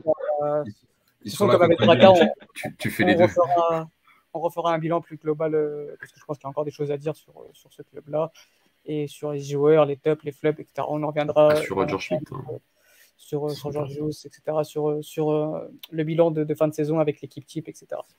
Euh, on va passer du coup au Sporting. Euh, bon, bah, ça va être rapide, comme vous avez dit, parce qu'il n'y a pas de, supporters, mais je pense qu'on est aussi, euh, on est quatre, on est tout à fait capable de, parler avec toute objectivité de, ce club-là, qui finira donc sûrement deuxième et qui s'est arrêté donc en huitième des finales de Ligue des Champions contre City. voilà, on voit un peu sur les réseaux que bah, ne remporte pas la Coupe du Portugal, euh, bah, ça sera une mauvaise saison de la part du Sporting. Les supporters, euh, je, vois souvent ça sur Twitter. Euh, je suis pas forcément d'accord avec eux. Je veux avoir votre avis parce que euh, voilà, il faut pas non plus, non plus oublier d'où ils étaient, d'où ils viennent, d'où ils viennent parce qu'il faut pas oublier où ils étaient il y a deux ans et demi. ils étaient très mal en point et au final, bah, finir deuxième du championnat avec Omar Supertas et, et, une, coupe, une coupe de la Ligue, je crois que c'est ça. Ouais, ça. Ils ont une coupe déjà bah, Voilà, ça ferait deux titres. En plus, si tu arrives à te qualifier euh, directement pour avec des champions, ça fait quand même, je pense, pour moi, une bonne saison. Quand on sait d'où ils viennent, voilà, faut pas non plus. Je pense que l'année dernière, c'était une anomalie qu'ils soient champions parce que peut-être même les supporters ne s'attendaient pas à gagner aussi vite. Et euh, donc voilà, donc je pense que voilà, il faut, il faut, il faut être patient. Euh, finir deuxième, c'est bien pour le processus du club. voilà, peut-être qu'année prochaine, on sera peut-être plus exigeant. Le jeu déjà s'est amélioré par, la saison, par rapport à la saison dernière. Même Robin Amwen le dit, il a encore dit après-midi en conférence de presse. Donc voilà, je voulais avoir votre ressenti sur, sur la saison du Sporting qui reste quand même, euh, je dirais pas très bonne parce qu'il y a quand même ce, titre de, champion qui leur échappe. Maintenant, voilà, ils ont fait quand même un, bon parcours en Ligue des Champions qui s'arrête en huitième contre la meilleure équipe du monde, l'une des meilleures équipes du monde.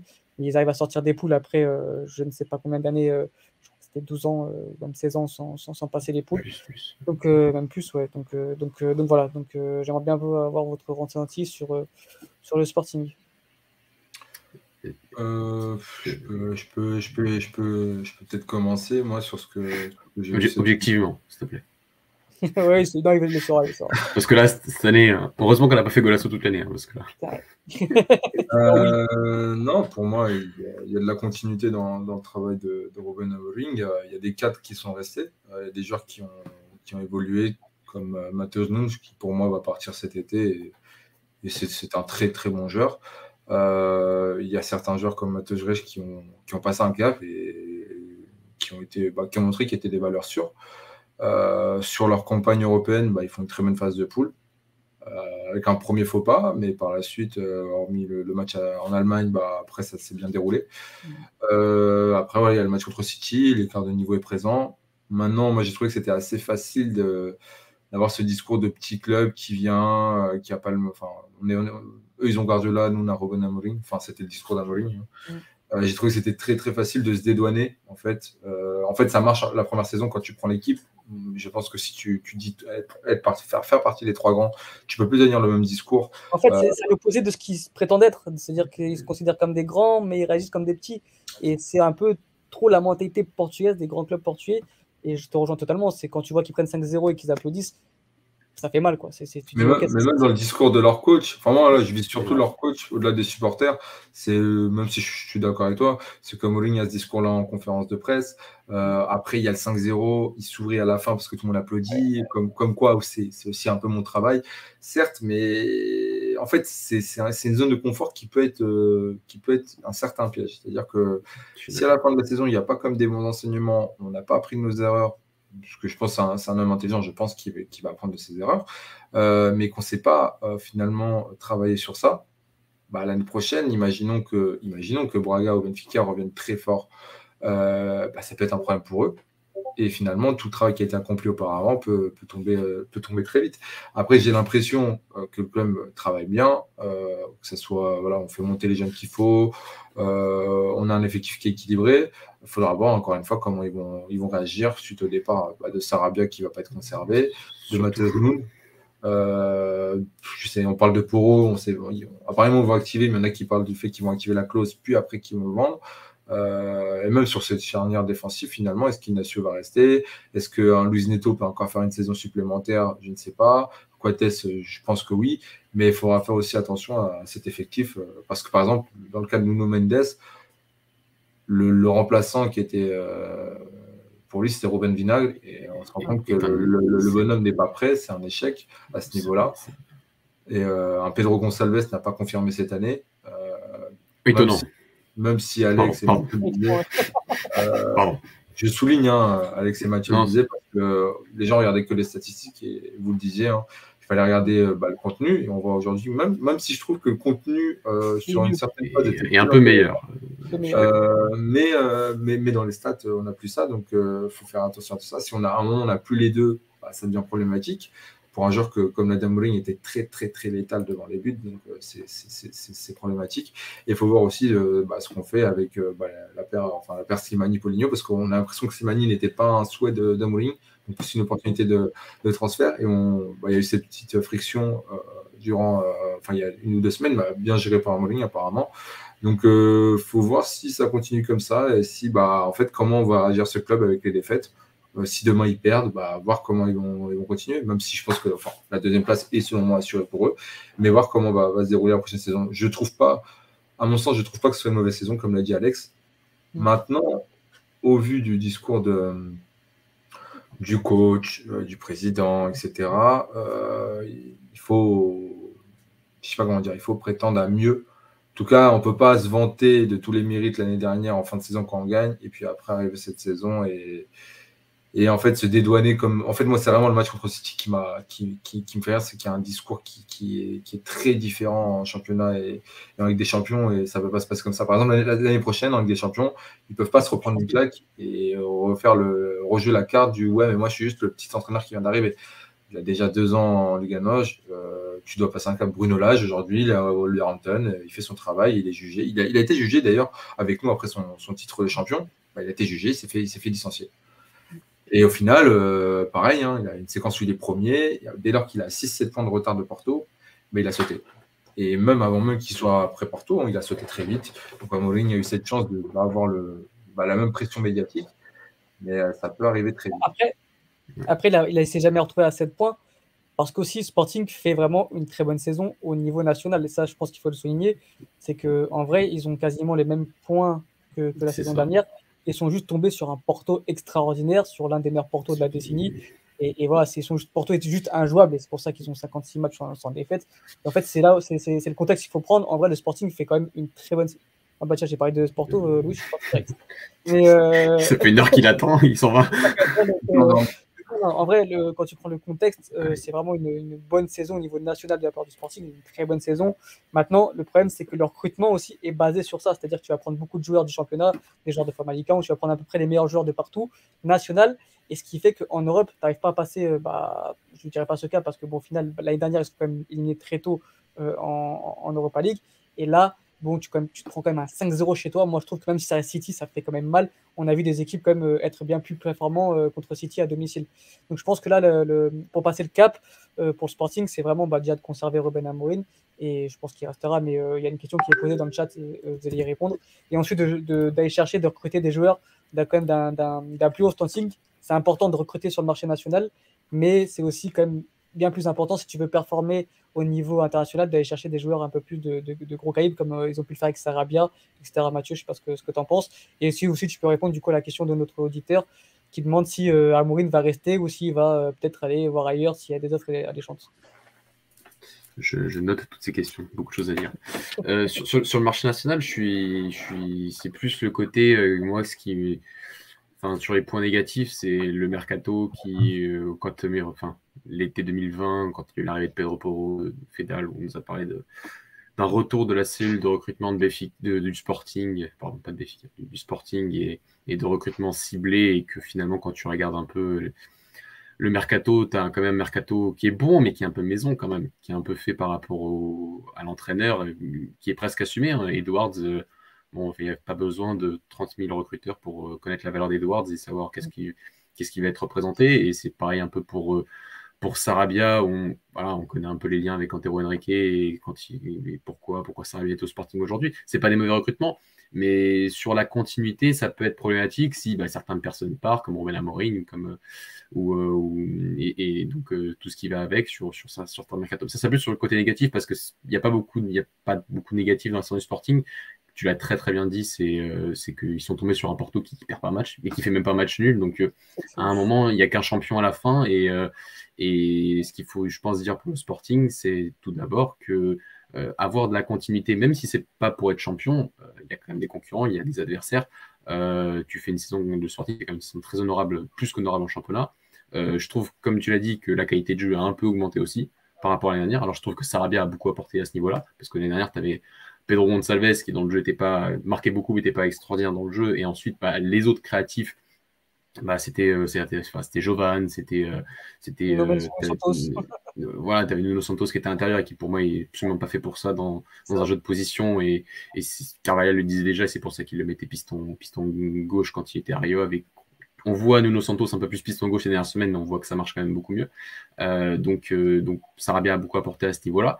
Euh, Edwards, je pense, c'est aussi dans cette continuité de penser à l'après. C'est plutôt très bien, il faut le dire quand c'est bien d'anticiper quand, un club portugais anticipe. On l'a tellement reproché de ne pas anticiper que quand ils anticipent, on va quand même applaudir.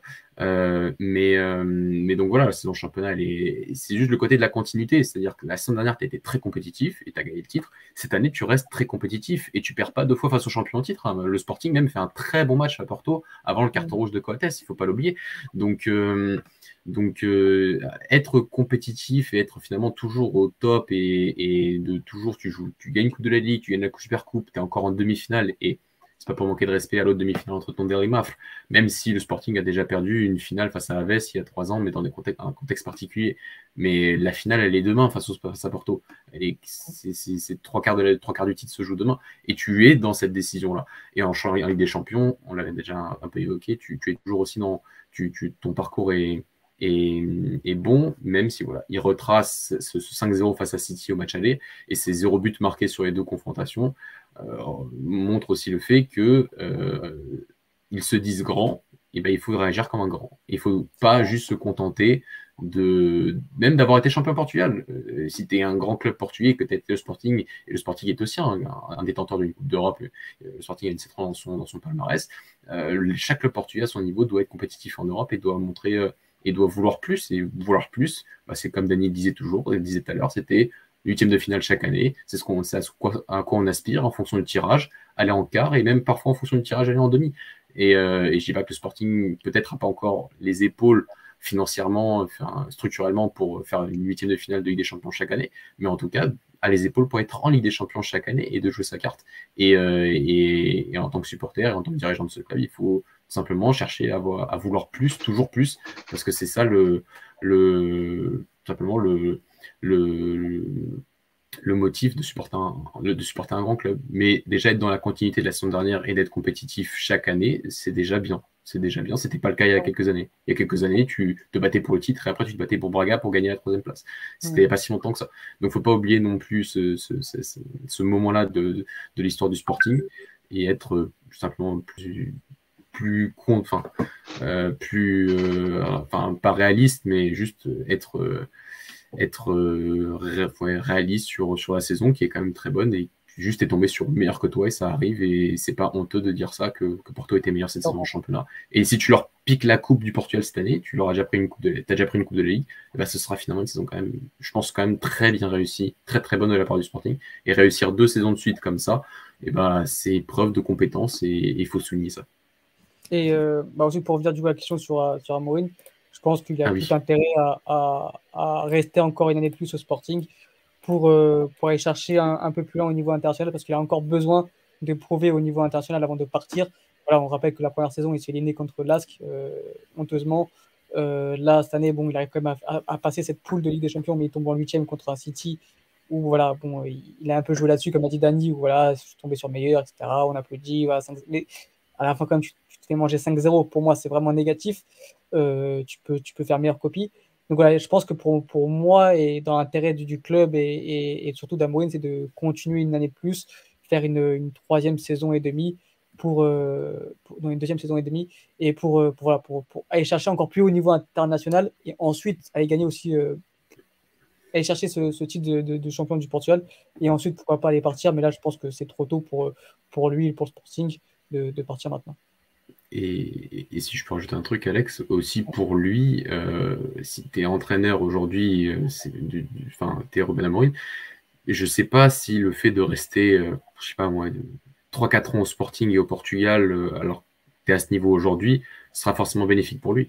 on peut pas le cacher qu'aujourd'hui au Portugal, on aimerait aspirer à avoir je trouve que c'est déjà un peu mieux qu'à une époque, mais un, peu plus de diversité dans les profils des équipes, un peu plus de, je sais pas moi, un peu plus de pressing de certaines équipes. Alors on le voit un peu avec Gilles cette euh, avoir seulement des équipes qui posent un peu plus de problèmes. Alors c'est compliqué et on reparlera toujours de cette différence de moyens. Mais pour un entraîneur, rester, je sais pas moi, 4, 5, 6 ans au Portugal, on le voit avec Sergio Conceição, c'est pas forcément hyper bénéfique pour ton profil d'entraîneur, pour essayer de résoudre des problèmes différents et pour euh, et pour simplement devenir un, devenir, un meilleur coach. Et on l'a un peu vu aussi en Ligue des Champions face à City, enfin, mais en Ligue des Champions, quand tu as des problèmes qui sont totalement différents de ce que tu rencontres au Portugal, et eh ben, tu as un peu plus de mal à répondre. donc, tu as, le travail qui a été fait avec le Sporting aujourd'hui. Euh, donc, tu mérites une opportunité, tu peux mériter une opportunité à l'étranger pour pouvoir aller dans un championnat qui te propose en tant qu'entraîneur de, des problèmes différents et des, et des, euh, et, des contraintes et des contraintes différentes pour simplement t'améliorer en tant qu'entraîneur. Là, cette année, un peu avec le Sporting, on a l'impression qu'il vit presque la même saison que l'année dernière. Euh, le schéma de jeu est le même, les idées sont les mêmes, il y a quasiment aucune, aucun changement d'organisation. Euh, je ne dis pas que ça ne fonctionne pas, mais juste euh, des fois, tu as des matchs qui sont quand même plus simples que, que, les autres et que tu peux tenter autre chose. Donc il y a ce côté un peu aussi d'être dans le confort qui est pas forcément toujours bénéfique pour un coach. et, on, et, et est un peu cette cette expression-là de ben, un coup c'est bien, un coup c'est pas bien, un coup c'est bien, un coup c'est pas bien. Il y a, en termes de, profil d'entraîneur, ça peut être, ça peut être euh, pas forcément bénéfique de rester très longtemps, très longtemps en Portugal. Euh, surtout, je sais pas si vous êtes d'accord moi, avec moi ou pas, pardon. Euh, il y a un truc, qui, un problème qui peut se poser, c'est que en fait, il a eu cette image un peu de, de comme le jeune joueur qui est précoce, qui va, qui, qui, qui, qui évolue très vite, qui devient très vite fort et qui part vite à l'étranger il a eu cette image-là un peu en tant que coach, euh, qui a vite sauté les étapes. Euh, et il a accepté cette image-là. Il ne l'a jamais renié, il en a même joué dans sa communication, même s'il se dédouanait. Au final, euh, c'était un peu, je sais pas, c'était un peu ironique de sa part. Voilà, non, non, moi je suis personne et tout. Mais en même temps, il était content de prendre toutes ces louanges. C'est normal, après tout. mais je suis d'accord avec Mathieu dans le fait où, en fait, s'il accepte de ici plusieurs saisons, ça va être en fait, comment dire, ça va être contre l'image qu'il a actuellement. Euh, qui pour moi peut, il peut euh, rapidement perdre. C'est-à-dire que si euh, il n'enchaîne pas des grosses saisons avec le Sporting, et par grosses saisons, c'est forcément des titres, je ne vois pas comment il pourra partir à l'étranger. Et sachant que, en fait, pour cet entraîneur-là, partir à l'étranger, ça ne peut pas être dans un club type comme l'ont fait Jardine ou autre, ça peut pas être dans un club intermédiaire. C'est-à-dire que s'il part, il doit forcément taper un gros club au vu du parcours qu'on lui a accordé. Euh, et le problème, c'est que bah, ils peuvent vite se retrouver dans, une situation complexe. C'est-à-dire que là, il, finalement, pour lui, pour lui, à son niveau, c'est pas une bonne saison. C'est une saison qui est correcte. C'est pas une bonne saison. en fait, ça se jouera demain. Tout le monde sera demain. On pourra faire un bilan demain. Au final, s'il remporte les deux coupes du Portugal, comme on l'a dit, au niveau au championnat, son bilan est bon. Je peux pas dire. Ok, oui, non, non. Imaginons que il ne gagne pas la Coupe du Portugal, Il ne passe encore prendre le jeu. Il se retrouve avec une Coupe de la Ligue certes, très bien. Euh, ou si on prend le, contexte, il n'affronte pas Porto, il affronte un Benfica qui est décimé, voilà, c'est pas, pas fameux. Euh, et au final, il peut vite se retrouver un peu dans.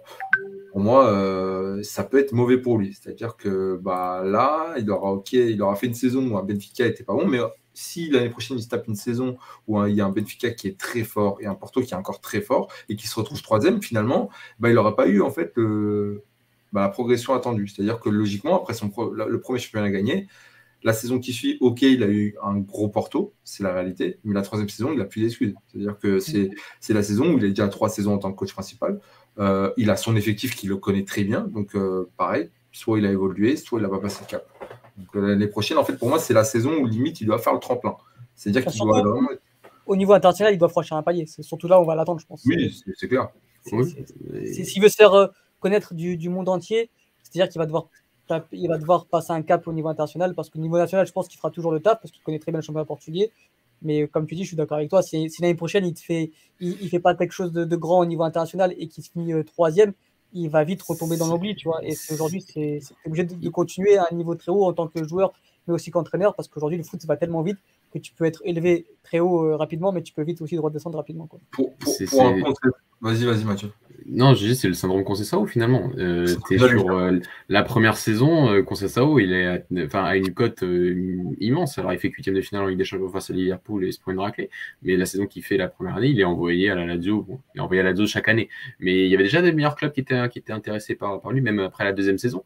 Et après, tu, après, tu gagnes pas le titre euh, tu gagnes pas titre tous les ans, tu te fais un peu oublier, la qualité de jeu est pas là. Euh, mais comme tu es Porto et que tu es au Portugal, bah, tu as quand même une qualité individuelle qui, qui permet d'être toujours compétitif finalement, surtout que tu restes un coach compétent, mais euh, tu n'intéresses pas forcément euh, autant que qu'à un moment de ta carrière. On verra cette année avec Concesso, c'est vrai qu'il a peut-être enfin récupéré ce, ce wagon qu'il avait peut-être perdu, mais je, suis, je suis tout à fait d'accord avec Dany sur, sur ce côté que il faut pas, voilà, pas toujours rester trop longtemps parce que on, si on n'est pas toujours aussi performant qu'on est un petit peu moins performant, et ben finalement ça se ressent généralement dans les rumeurs euh, où on t'envoie euh, et euh, où est-ce que tu es censé aller. Surtout que c'est un coach qu'on on, dit depuis le départ, hein, précoce et qui finalement partout où il est passé a été très très rapidement très très rapidement compétitif euh, partout dans tous les contextes qui étaient différents. Euh, la D3, c'était pas le même contexte qu'à Braga, qui n'est pas le même contexte qu'au Sporting. Et à chaque fois, il s'adaptait hyper rapidement.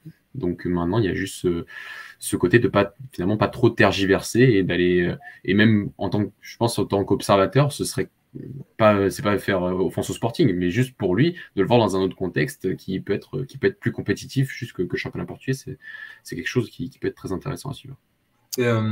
Je ne sais pas si je peux aussi rebondir sur ce que tu viens de dire. Moi, pour Concession, je suis d'accord, mais il y a pour moi une différence, c'est que Concession, quand il arrive à Porto, il a déjà fait beaucoup de clubs, il est déjà parti à l'étranger. Donc, il a déjà une expérience que Ruben Amorim n'a pas. Et quand il arrive à Porto, il est vu comme la solution parce qu'il y a tout ce caractère, etc., qui fait que ça peut prendre. Quand Ruben Amorim arrive au Sporting, il y a une pression parce qu'il coûte 10 millions.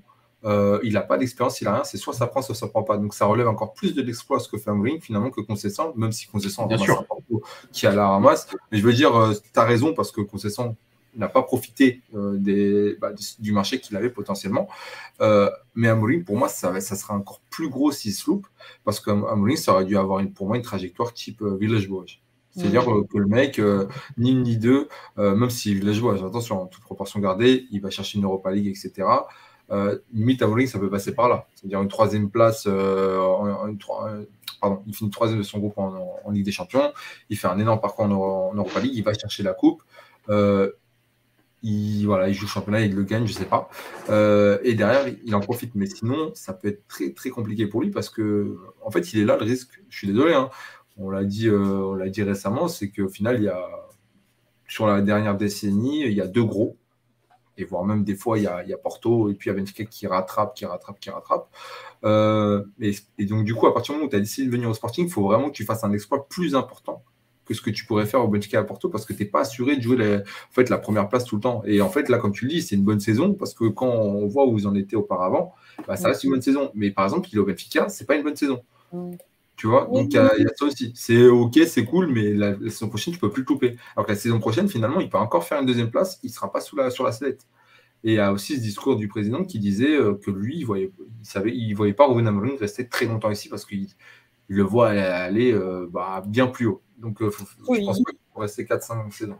Il a toujours dit qu'il voulait faire la carrière qui, il voulait faire une carrière d'entraîneur qu'il n'a pas eu en tant que joueur. Donc ça veut tout mm. dire voilà, ça, veut tout dire. C'est qu'il veut taper les gros clubs, il veut taper le, la Ligue des Champions, et voilà, il a, même s'il a tapé en tant que joueur, il veut taper le haut niveau très rapidement. il faut le prouver. C'est ça. C'est bon sur Sporting, on peut passer du coup. Euh, Est-ce qu'on peut réveiller les wish, s'il vous plaît Une heure et demie. je vous jure, c'est super dur, c'est super dur. Désolé. Euh, en, plus, en, plus, si vous voulez vraiment regarder le débat, hein, euh, c'était peut-être le seul qui voulait absolument le regarder. Donc lui, je va passer à, Porto. Donc voilà, comme on, comme on l'a dit, si, euh, si Sporting ne sera euh, sûrement pas champion, parce qu'on va, on va, pas se porter euh, l'œil ou je sais pas quoi, il n'y a, a, rien qui est officiel encore, mais voilà, il y a quand même de fortes chances que, Porto soit, champion, euh, peut-être même dès demain. Euh, donc voilà, euh, j'ai dit en intro que j'espérais que Porto soit Porto, pas forcément pour, pour, supporter, pour, le, pour supporter ou quoi. C'est juste que je trouve que Porto a fait vraiment une, saison de folie, que c'est totalement mérité que, que, que, Porto remporte ce titre. Donc voilà, au niveau national, Louis, euh, bah voilà, je pense que c'est compliqué de faire mieux. Vous avez peut-être sûrement pété le record de points. Si vous arrivez, euh, je crois, si vous gagnez tout, vous arrivez à plus de 90 points, un truc comme ça. Donc je crois que ça 94 si on gagne tout. Ouais, ça n'a jamais été fait au Portugal de, mes souvenirs, de, de, ce que, de, ce que, de ce que je me rappelle. Voilà, après, il y a quand même ce, ce petit remords en Europa League et euh, il faut le souligner. Je pense que tu le souligneras où tu dois mieux faire quand tu t'appelles le FC Porto. C'est quand même assez honteux ce que vous avez proposé euh, en termes de composition à Lyon. Voilà, voilà, Lou, je te laisse la parole sur euh, cette excellente saison nationale, mais qui, euh, au niveau global, a dû, être mieux, mieux réalisée en Europe. on, va, on va faire le négatif à la fin. on va commencer par le, le, mieux, le plus mieux, comme on dit. concernant le niveau national, la saison, elle est parfaite parce que si tu regardes bien, tu n'as fait que gagner. Tu as 4 matchs nuls.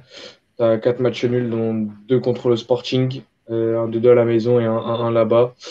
Euh, quand tu regardes le début de saison, qui était un peu euh, compliqué, euh, où on cherchait un corps, on cherchait comment on allait jouer, on cherchait notre dispositif, on cherchait même nos titulaires. Parce que si on se souvient bien, on a commencé avec du Tony et Mehdi devant. Et à la fin, on a plus tourné Bruno Costa au milieu et tu n'avais pas un Vitinha qui était en place, tu n'avais pas t'étais pas du tout là-dessus et tu as beaucoup changé et bah, c'est ce qui a donné, je pense, la réussite du FC Porto cette saison.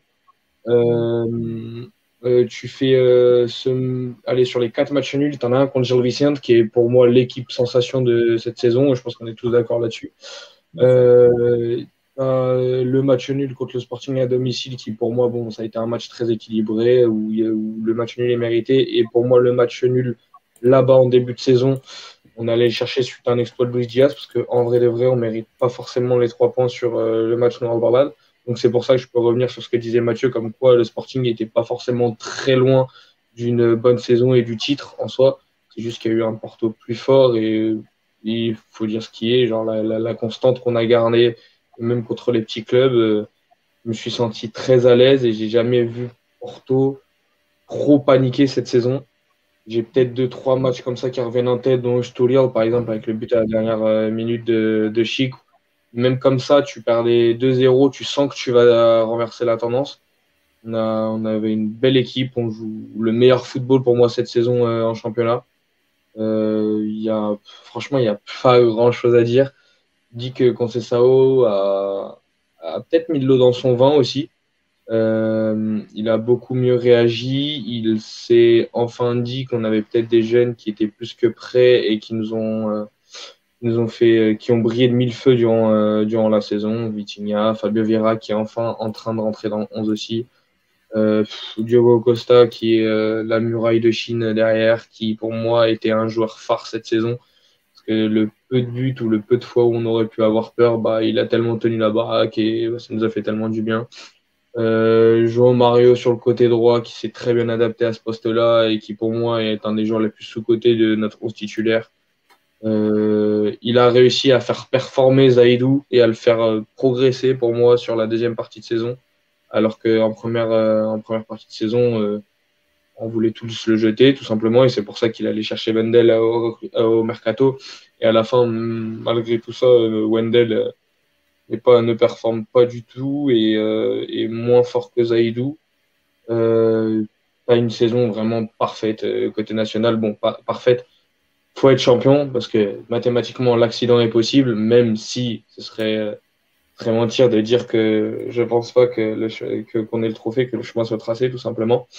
Euh, tu peux battre le record de points qui est de 88, il me semble, ou 89. Euh, tu peux faire une saison historique en championnat portugais et pour le FC Porto. Euh, Sergio Conceição a totalement réussi sa saison au niveau national. La Coupe du Portugal où au match aller tu gagnes Alvalade, c'est un 2-1 et on sait très bien qu'il y a encore la loi du but à l'extérieur, donc c'est euh, c'est plutôt c'est plutôt c'est plutôt pas mal. Tu as le match retour demain où je pense que le Sporting va venir avec ses, dernières armes et vouloir jouer le tout pour le tout parce que c'est là qu'ils peuvent peut-être sauver leur saison, comme vous l'avez dit euh, auparavant durant l'émission. Euh, voilà, niveau national, euh, à part ça, j'ai plus rien à dire. On a été un rouleau compresseur, tout simplement. durant la saison, on s'est fait plaisir et on a, on comment dire, on s'est embelli. Donc voilà, je ne sais pas si vous voulez réagir d'abord sur la l'épopée nationale avant que je passe du côté européen. Ouais, c'est. Mmh. Bah, Sur niveau national, il n'y a pas grand chose à dire. Comme tu as dit, vous avez, je ne sais pas combien de, battus, de records a été battu par Concession, le nombre de victoires à l'extérieur, au jeu d'affilée. Il y, a tout et n'importe quoi pour, pour, pour, en manger, le nombre de points qui, qui, qui risque d'être assez, assez bluffant. Euh, et surtout le nombre, euh, bah, l'invisibilité. Vous avez battu le record de, du grand AC Milan, donc ça, veut dire beaucoup de choses. Donc au niveau national, oui, euh, je pense qu'on est tous d'accord pour dire que Porto fait une, saison remarquable, que Conceição a, a retrouvé un peu de, de ses couleurs qu'il avait perdues au cours de ces dernières années. Maintenant, je pense que, le vrai point noir, Louis, tu vas revenir là-dessus, c'est au niveau national où c'est censé être comme la vitrine du FC Porto un club quand qui a deux Europa League et deux Ligue des Champions, où là, et, tu, tu, mets l'équipe, euh, je dirais pas B, mais l'équipe A' sur la double confrontation contre, contre Lyon, et tu l'avais déjà fait un peu contre la Lazio, c'est-à-dire que tu envoies un, message comme quoi tu t'en fous de l'Europa League, alors que ça reste quand même une, grosse compétition européenne que tu dois jouer à fond. Je trouve que moi, ça, c'est un aspect assez très négatif, et euh, je voulais justement en parler avec toi parce que tu es là. Je trouve que les supporters n'en ont pas assez parlé parce qu'il y a cette saison euh, au niveau national, vous êtes premier, qui, qui adoucit un peu la, chose. Et je trouve que c'est dommage quand même de, de, de, pas assez en parler, que ce soit au niveau des, des, journaux et même autour des supporters, car vraiment, ça a été vraiment un, manque de respect sur l'institution Porto de, de ce qu'il a fait, pour moi. Alors, euh, je, suis, plutôt d'accord avec ça. Juste, je vais quand même parler de l'épopée en Ligue des Champions juste avant, parce que du coup, on a été reversé en Europa League. Il faut dire ce qui est qu'on a pris une poule de taré, de malade mental, en vrai de vrai. Tu prends l'AC Milan, Liverpool et, euh, et, euh, et l'Atlético. Euh, si je me trompe pas, c'est tous ces clubs-là ont été champions dans leur pays, à part la Milan, ou je dis pas de bêtises. C'est ça hein euh, Oui, ouais, c'est ça. Auparavant. Ah non, pas Liverpool, oui, bah oui, non, non, non. Oui, oui, oui, bah oui, je suis, je suis bête. Mais, euh, mais euh, tu chopes une poule bah, de taré. Bon, Liverpool, le match contre Liverpool, on, même si là-bas ils nous mettent une équipe B, on fait que 2-0, ça, ça, reste assez anecdotique. On prend une branle à la maison. Euh, Liverpool trop fort, bon, ça sert à rien. Euh, L'AC Milan, tu fais une bonne figure, tu gagnes à la maison. Tu fais un match nul à San Siro qui est, euh, qui pour moi, tu dois aller chercher la victoire là-bas au vu du match et du scénario du match. Euh, L'Atlético, euh, un scénario quasiment pareil que, que, que à San Siro. Euh, tu, pour moi, en plus, si tu as, un petit fait de jeu qui, qui, peut être le but de Taremi refusé, euh, euh, là-bas au Wanda, au moment où il tombe, il a touché un peu de la main et, euh, et euh, ça lui refuse le but à cause de ça. Et alors tu peux partir avec les trois points de, du Wanda et peut-être que ça change toute ta qualif. Euh, tu as ce petit accident à la fin qui est le dernier match où tu peux être qualifié, tu fais juste un match nul contre l'Atletico et tu perds à la maison. Alors tu, pour moi, domines le match euh, mais tu tombes. Hein, ouais, ouais, absolument. Mais tu tombes contre euh, un Atlético et un Atlético qui est dans son jeu et qui sait faire ce qu'il fait et qui est, euh, qui est létal devant le but et qu'il leur faut trois, trois, leur faut quatre occasions pour mettre cinq buts quasiment. C'est euh, l'Atlético grand puissance et donc du coup tu te qualifies pas en Ligue des Champions alors que ça se joue à rien. Tu finis à 5 points l'Atlético avec 7. Euh, donc du coup tu as cette partie-là de la Ligue des Champions qui est super frustrante euh, alors que tu fais pour moi une, bah, tu fais une bonne Ligue des Champions. Et puis après, on t'accroche les huitièmes. Et c'est ce qu'a dit Dani, c'est dans nos standards à peu près euh, des clubs portugais et du FC Porto plus particulièrement. on peut revenir au fait qu'il manque de rigueur des clubs portugais en Europe. Et c'est là où je vais rebondir en Europa. Il y a un manque de rigueur totale. Et là, tu vois qu'en Europa, bah, on sait ça au privilégie du côté national. Et euh, je pense qu'il ne veut pas jouer l'Europa jusqu'au dernier carré. Euh, mais faut, faut arriver au dernier carré. mais faut y arriver au dernier carré. C'est un peu ça le problème. C'est c'est bête. Ouais, non, mais tu as totalement raison. C'est super bête. Et est-ce que tu n'aurais pas perdu des points? Bon, ça, c'est avec des si on refait le monde et tu peux te faire 30 000 euh, scénarios avec ça. Ouais, juste lui, j'étais Porto. Euh, je suis t'es Porto, donc en plus pour l'Europa League, euh, enfin tu joues le championnat à fond et, et tu joues l'Europa League à fond. Et surtout qu'en plus, les matchs que tu as eu dans, ce, dans la période des matchs face à Lyon, je crois que c'est Tondel et, et Boavista. Ouais, non, c'est Non, Boavista, c'est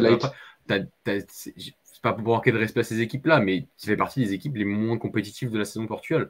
Pas Bovista, il y avait Tonder, il y avait une autre équipe, je crois. C'était peut-être même la Bessade, je sais plus. Mais euh, c'est face à ces équipes-là que tu n'as pas fait tourner et tu as fait tourner face à Lyon. Donc, euh, je, te laisse continuer, mais pour moi, c'est un vrai. La saison en championnat est pourtant parfaite presque, mais la façon dont tu as perdu à Lyon et surtout le limite que tu n'as pas voulu jouer ce match retour face à Lyon, reste quand même un point noir, euh, reste un point noir dans, la bah, déjà, déjà c'est la, la, la, SAD qui envoie déjà un très mauvais message en janvier en vendant Luis Diaz pour Je suis d'accord.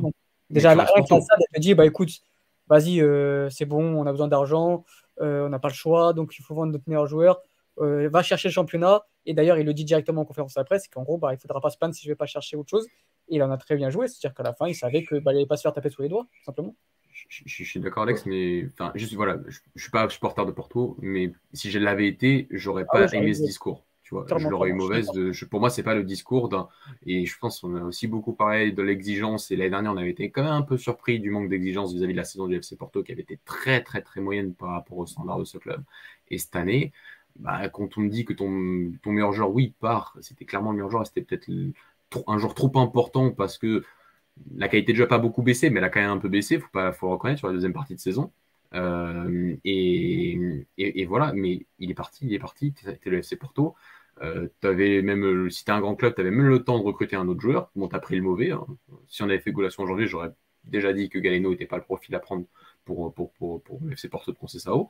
Euh, il y avait des rumeurs, Samuelino et, et, le garçon était beaucoup plus adapté. Je ne dis pas qu'il aurait les mêmes performances loin de là, mais juste dans le profil, ça aurait été beaucoup plus adapté. Et, euh, et, puis voilà, mais ce discours de j'ai perdu mon meilleur joueur, donc je joue que le championnat, t'as pas qu'un joueur, tu as quand même un effectif de pléthorique, tu aurais pu euh, faire beaucoup plus confiance aussi à un, Francisco, un, Chico Concessant. Il y avait quand même du matos pour largement jouer ces deux compétitions, surtout que tu avais déjà à ce moment-là 6 points d'avance sur le Sporting en championnat. Donc, euh, donc le discours, il a été honnête, c'est vrai, mais pour moi, il n'était pas recevable en tant que supporter du FC Porto. Je, suis tout à fait d'accord avec toi. Mm. Je suis tout à fait d'accord. D'ailleurs, euh, en parlant de Luis Diaz, c'est grave un mauvais message qu'on nous a envoyé à nous les supporters. J'ai eu l'impression qu'on nous a un peu chié à la gueule. En vrai, il faut dire la vérité. On nous a chié à la gueule à nous les socios parce qu'en vrai de vrai, euh, tu peux pas perdre ce genre-là à ce moment-là si tu envisages vraiment de faire une saison comme vous le dites où tu joues sur tous les plans. Euh, Luis Diaz qui disparaît, euh, ça nous fait un peu du mal. Bah, du, coup, ça a créé un peu un clash en interne d'ailleurs parce que Sergio Conceição est monté dans les tours direct à la conférence de presse en disant euh, si tu m'enlèves mes armes, bah, au bout d'un moment, moi, je vais devoir faire des concessions. Et je pense que l'Europa était peut-être une concession sans vouloir le défendre, parce que je vais vraiment partir à la au côté où je vais l'assassiner. C'est qu'on est le FC Porto, on est une équipe qui est en Europe, on est la troisième équipe avec le plus d'apparitions en Ligue des Champions. On se doit de faire une figure, pour moi, totalement exemplaire et montrer, euh, montrer ce qu'on est en Europa.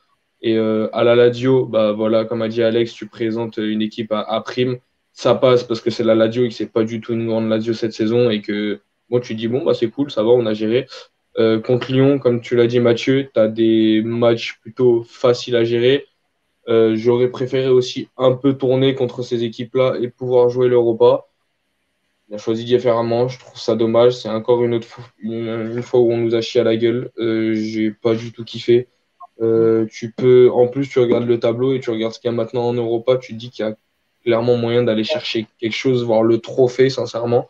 Ah, euh, tu, pourquoi, pourquoi s'être bridé alors que tu es le FC Porto et que tu es une grande équipe européenne?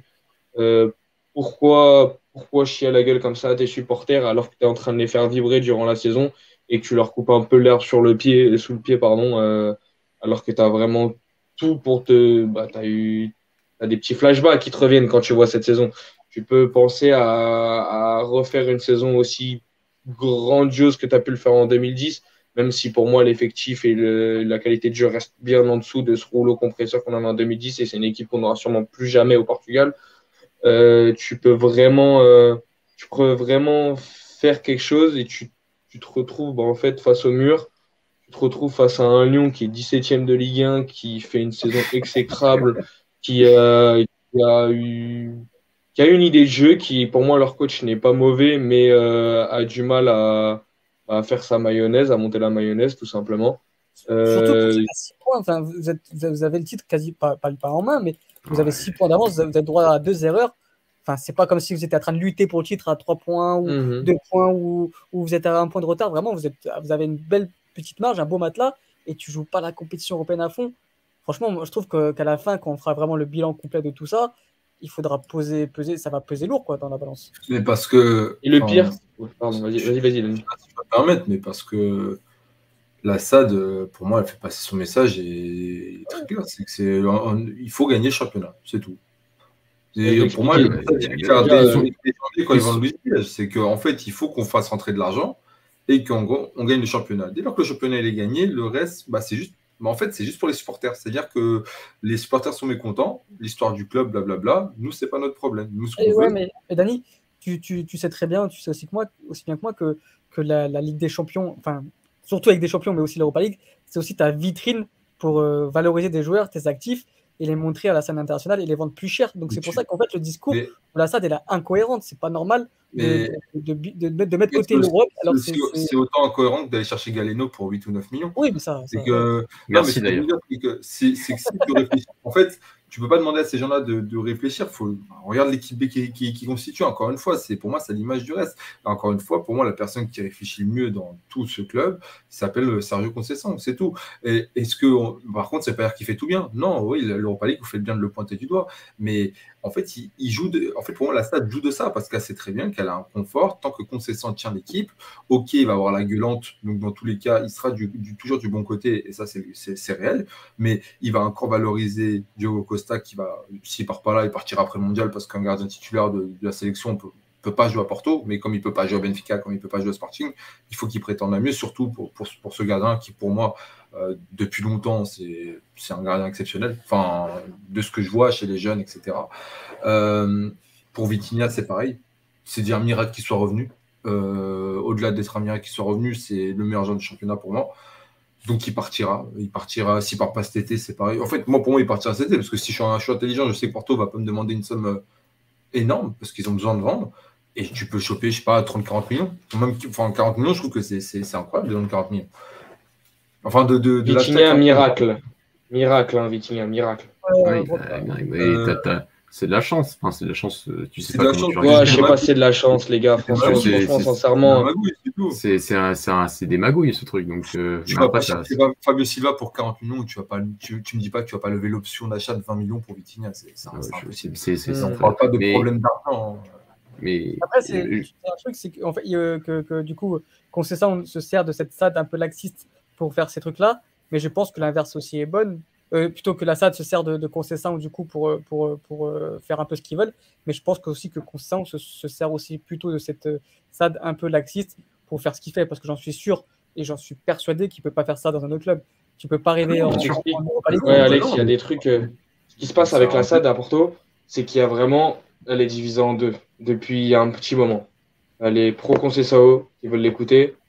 Et tu as les anti qui, bah, je vais, je vais faire franchement, je vais faire des grandes lignes qui pensent à peu près qu'à leur gueule et, au BNF. Et euh, même si je pense que tout le monde pense au BNF en vrai de vrai, faut pas se leurrer. On est dans le football moderne, ça n'existe plus euh, les dirigeants qui aiment leur club. Il y en a très très peu. Euh, là, ce qui se passe à Porto, c'est qu'il y a un vrai vrai clash interne. Et en vrai, les résultats sont totalement en train de cacher le bordel qu'il y a. Genre, euh, vraiment, c'est exactement ce qui se passe.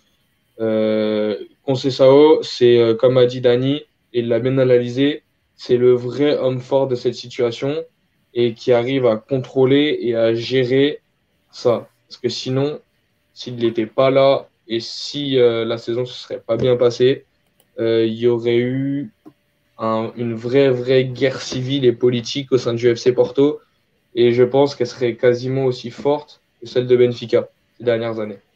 Euh, malgré qu'il y a un. Hein la différence, c'est que vous gagnez. Je disais, la différence, c'est que vous gagnez. C'est juste ça. Oui. Bah, c'est ce que tu as dit, c'est grâce au coach. Et euh, même si je pense que Pinto da Costa aurait pu mettre un petit Ola, mais pas un Ola comme il aurait pu le faire il y a 20 ans en arrière, euh, tu n'étais pas loin du vrai débordement à Porto. Et là, là, cette saison-là est venue nous sauver, tout simplement. donc j'ai peur pour le futur, en vrai de vrai, parce que je sais pas comment cette fin de saison, enfin ce mercato prochain va être géré. Euh, malgré qu'il le titre, etc. Comme vous l'avez dit, il y a plein de joueurs qui ont été valorisés. Je vois pas mal de départs. Je vois pas du tout ce qui peut arriver de l'équipe B. Je vois pas des jeunes tout de suite monter, surtout quand tes meilleurs jeunes ont, sont passés du côté du, des rivaux. Euh, je, tu, tu, ne vois pas grand chose, même en interne, tu ne vois pas grand chose qui peut arriver. Euh, il y a plein, plein, plein de questions. On rassure le côté du supporter en se disant que la saison est incroyable mais la suite euh, risque d'être désastreuse. Et, euh, et euh, en vrai de vrai, je préférerais faire une, un avant, enfin une préface de, la prochaine saison que cette saison-là, parce que certes, cette saison-là, en vrai, on n'a pas grand-chose à dire à part dire du 10 sur 10 en, au niveau national et un petit 5 sur 10 au niveau, au niveau Europe. la prochaine saison risque d'être très compliquée. Et là, vraiment, si Concesao veut partir avec la vraie grande porte, je pense que ce serait maintenant parce que sinon le bordel, ce sera un plus gros bordel qu'il va récupérer qu'en 2016 quand il a rapatrié tous les prêtés et qu'il a réussi à être champion sur un miracle. Je pense que l'année prochaine, ça risque d'être encore plus bordélique. Après, Louis, on avait déjà dit un peu la, la, la, saison dernière, en fin de saison, on avait déjà un peu ce discours de on était très inquiet pour le FC Porto, on ne savait pas comment ils allaient gérer cette saison. Au final, ils font euh, l'une des meilleures saisons au niveau national. Donc on a l'impression qu'en fait, ça fait 4 ans qu'on dit qu'on que est inquiet pour le Porto, qu'ils doivent prendre un virage et qu'ils ne prennent pas mais il y a forcément un jour où le virage va dans la gueule. Et c'est là, c'est là, frérot, c'est là, ça peut être que là. Là, tu fais la saison parfaite, tu pourras pas faire mieux, donc tu vas te casser la gueule, c'est obligé. Pour moi, il y a une différence. Je sais pas si. juste avant, Dani, la saison dernière, elle est quand même. Enfin, ok, tu finis deuxième, mais elle est quand même hyper moyenne hein, en termes ah de jeu, en termes. Oui, tu fais quatre, tu fais quart de finale avec des champions, mais il faut regarder un peu comment tu le fais. Tu vois, c'est tu, un peu, enfin, pas comme Benfica, limite, je trouve que c'est même encore pire en termes de jeu et en termes de, de, moyens pour gagner, pour, pour atteindre ce niveau-là. Tu as récupéré l'argent, d'après de, de compétition. Euh, mais l'année dernière, finalement, tu vends personne presque parce que tu as valorisé quasiment personne, parce qu'en termes de jeu, tu te fais. Tu te fais, c'est vraiment très pauvre et tu perds toutes les coupes, tu perds la coupe de tu perds la coupe du Portugal. Tu vraiment déjà l'année dernière, elle était déjà compliquée. Euh, a réussi à trouver un second souffle aussi parce que tu avais Luis Diaz et que tu as récupéré par la main de Dieu Vitinha. Il faut, faut, aussi, faut, faut, faut, aussi le dire. C'est pas normal, c'est bizarre qu'il soit revenu, mais ça a beaucoup servi. Euh, et que ça reste quand même un entraîneur quand même très compétent, euh, qui arrive quand même à maintenir un niveau de compétitivité pour ses équipes euh, quand même tout à fait, tout à fait raisonnable, c'est vrai, pour finir dans les deux premiers championnats portugais. Euh, mais déjà l'année dernière, c'était très poussif et je suis d'accord avec lui. Ouais, peut-être qu'on attend. Je pense que la, la clé, c'est l'entraîneur et c'est ça. Et que si tu prends un entraîneur qui sera déjà prendre un entraîneur tout autant, tout aussi compétent, euh, déjà il va falloir le trouver euh, au Portugal et dans les moyens de, tes clubs. Et surtout prendre un entraîneur qui est aussi, je sais pas, le, même charisme, la même aura, le même, comment dire, qui peut avoir aussi le, la, même, la, même forme, ouais, la même, ADN que ce club, tu vois, euh, mhm. qui, est difficile à gérer. C'est difficile d'être entraîneur du FC Porto. Donc, mhm. donc non, je, je, partage les, les, inquiétudes de Louis. C'est vrai que cette année, et c'est un peu, on en parle un peu avec la sélection, la victoire cache souvent ce qui se passe derrière et ce qui se passe derrière aussi du côté du FC Porto, c'est euh, bah, quasiment la totalité des meilleurs jeunes qui sont vers le Sporting, Marco Cruz, Gonzalo Ignacio, bon, Diego Abreu pas, pas le meilleur, mais Gonzalo Esteves. Gonzalo Esteves, pardon. pardon, pardon. Euh, mais ça reste, ça reste des symboles, trois joueurs qui partent euh, dans, dans, chez, chez, le rival au niveau de la formation. C'est général, c'est symbolique et, et, et, tu vois, l'équipe B, on n'en parle même pas. Hein. Daniel en parlera. Adore parler de l'équipe B de Porto pour dire à quel point c'est. on voit les gros yeux. C'est une catastrophe. Donc, euh, donc oui. Encore, c'est encore un peu mieux cette saison. Il y a un peu de mieux. C'est poussif. C'est poussif. Qui est mieux, c'est quoi? C'est les résultats. C'est pas ce qu'on regarde dans une équipe. C'est tout à fait. Non, non, je te parle pas des résultats. Je te parle de 2-3 joueurs qui ont su se démarquer par rapport à l'année d'avant. Mais sinon, franchement, c'est vraiment très, très poussif. Donc, qui va Borges, peut-être. Ouais, voilà. Voilà, t'en as, deux. On surfe encore sur les joueurs qui ont gagné la Youth League il y a 2-3 ans? Bernardo, Folga, peut-être, euh, mais bon, c'est un peu trop léger. Je, je, non, je suis d'accord avec Michel. Donc, donc c'est la conclusion, enfin, ma conclusion de mon propos, c'est que voilà, la, victoire et, et, le succès, bah, cache souvent aussi ce qui se passe derrière. Et, et je suis d'accord avec Alex. On attend, enfin, on se dit que l'année prochaine, quand tu vois une gestion aussi pathétique parfois de la part du FC Porto, bah, que, ça va, que ça va craquer. Ça n'a pas encore craqué, mais attention, attention. Et c'est vrai que peut-être le dénominateur, enfin, le, dénominateur se trouve au niveau de l'entraîneur. Exactement. Et après, tu as eu deux, trois recrutements qui ont, euh, un peu aidé, genre euh, qui ont pu un peu masquer tout ça et qui se sont dit oh ça va, il reste une once d'intelligence dans notre SAD ou dans, dans notre cellule de recrutement ou quoi que ce soit, genre Mehdi Taremi par exemple, qui reste une vraie bonne idée, la meilleure bonne idée de ces deux dernières années. Oui, dis-moi. Non mais je, on aurait pu le recruter tous les trois, hein, tous les quatre. Hein. Bien sûr, on, est totalement hein. d'accord. Oui, Luis Diaz, Luis Diaz, d'accord. Luis Diaz, c'était un vrai. Fallait, c'était, c'était Uribe, Diaz, Uribe et Marquezine Luis Diaz. Uribe aussi. Mmh, ouais, ouais, ça, ça, ça, ça, oui. Donc c'est ce qui. Voilà. Non, mais tu as su te démarquer pour l'avoir, c'est ça que je voulais dire. Genre, tu, tu l'as récupéré et Mehdi Taremi, Mehdi Taremi t'a fait énormément de bien et c'est un vrai homme fort cette saison encore pour, euh, de notre côté. Et tu as ces petits trucs, c'est des petits détails qui font que tu as la gagne et que tu as pris un peu d'avantage. Mais je suis vraiment, vraiment, vraiment rempli d'inquiétude pour la suite. Bah, moi, j'avais juste deux, trois questions. C'est par exemple euh, le recrutement Ruben Semedo. On ne parle pas. Euh, Thomas Esteves, bah, on ne sait pas ce qui va devenir de ce joueur. Euh, son frère. Le pauvre, il s'est grave blessé cette saison. C'était un peu compliqué. Que des blessures, là, un joueur qui a tapé les championships et qui fait sa saison en B, c'est pas un problème de. qui a refusé de. Non, mais il a été. Tu sais qu'il a été.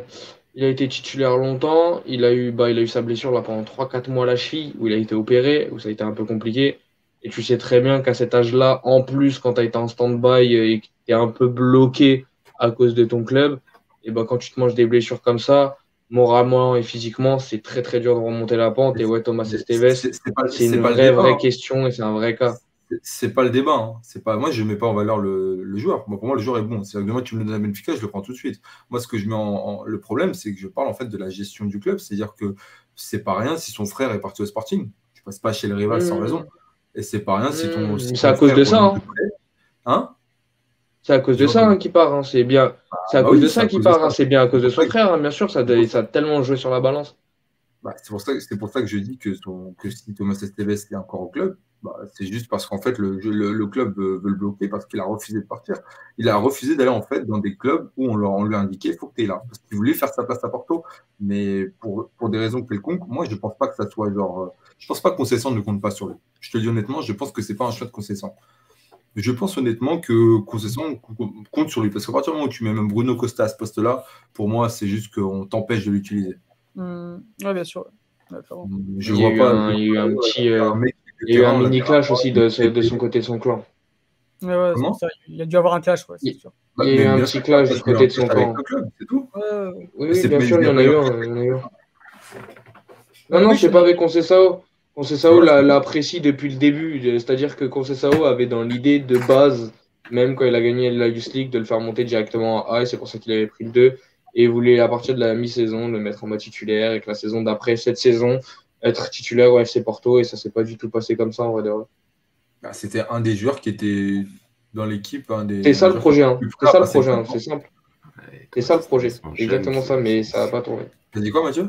Non, Thomas Esteves enchaîne, c'est quelqu'un, c'est pas un jeune parmi d'autres, c'est c'était euh, enfin il y a toujours eu des comparaisons avec son frère qui arrive finalement un peu un peu plus tard, mais quand il avait 16-17 ans, euh, il était en convocation espoir en 2021. Il était, déjà, ouais, il a une convocation en espoir et c'est parmi les meilleurs. Euh, c'est plus que le meilleur, enfin, l'un des meilleurs espoirs à son poste au Portugal. C'est l'un des meilleurs espoirs tout court au Portugal. Donc, non, très, très, très mal géré. mais oui, comme tu comme as dit, Louis, enfin, ça revient un peu aussi, on ne sait pas tout et, juste par rapport à la gestion de certains genres, on se, doute qu'il y a un problème et que c'est pas un problème sportif parce que le garçon, euh, bon, il, il a, peut-être pas été le meilleur latéral droit de, de, de Championship l'année dernière, compliqué quand même à son âge, hein, on va pas se le gâcher.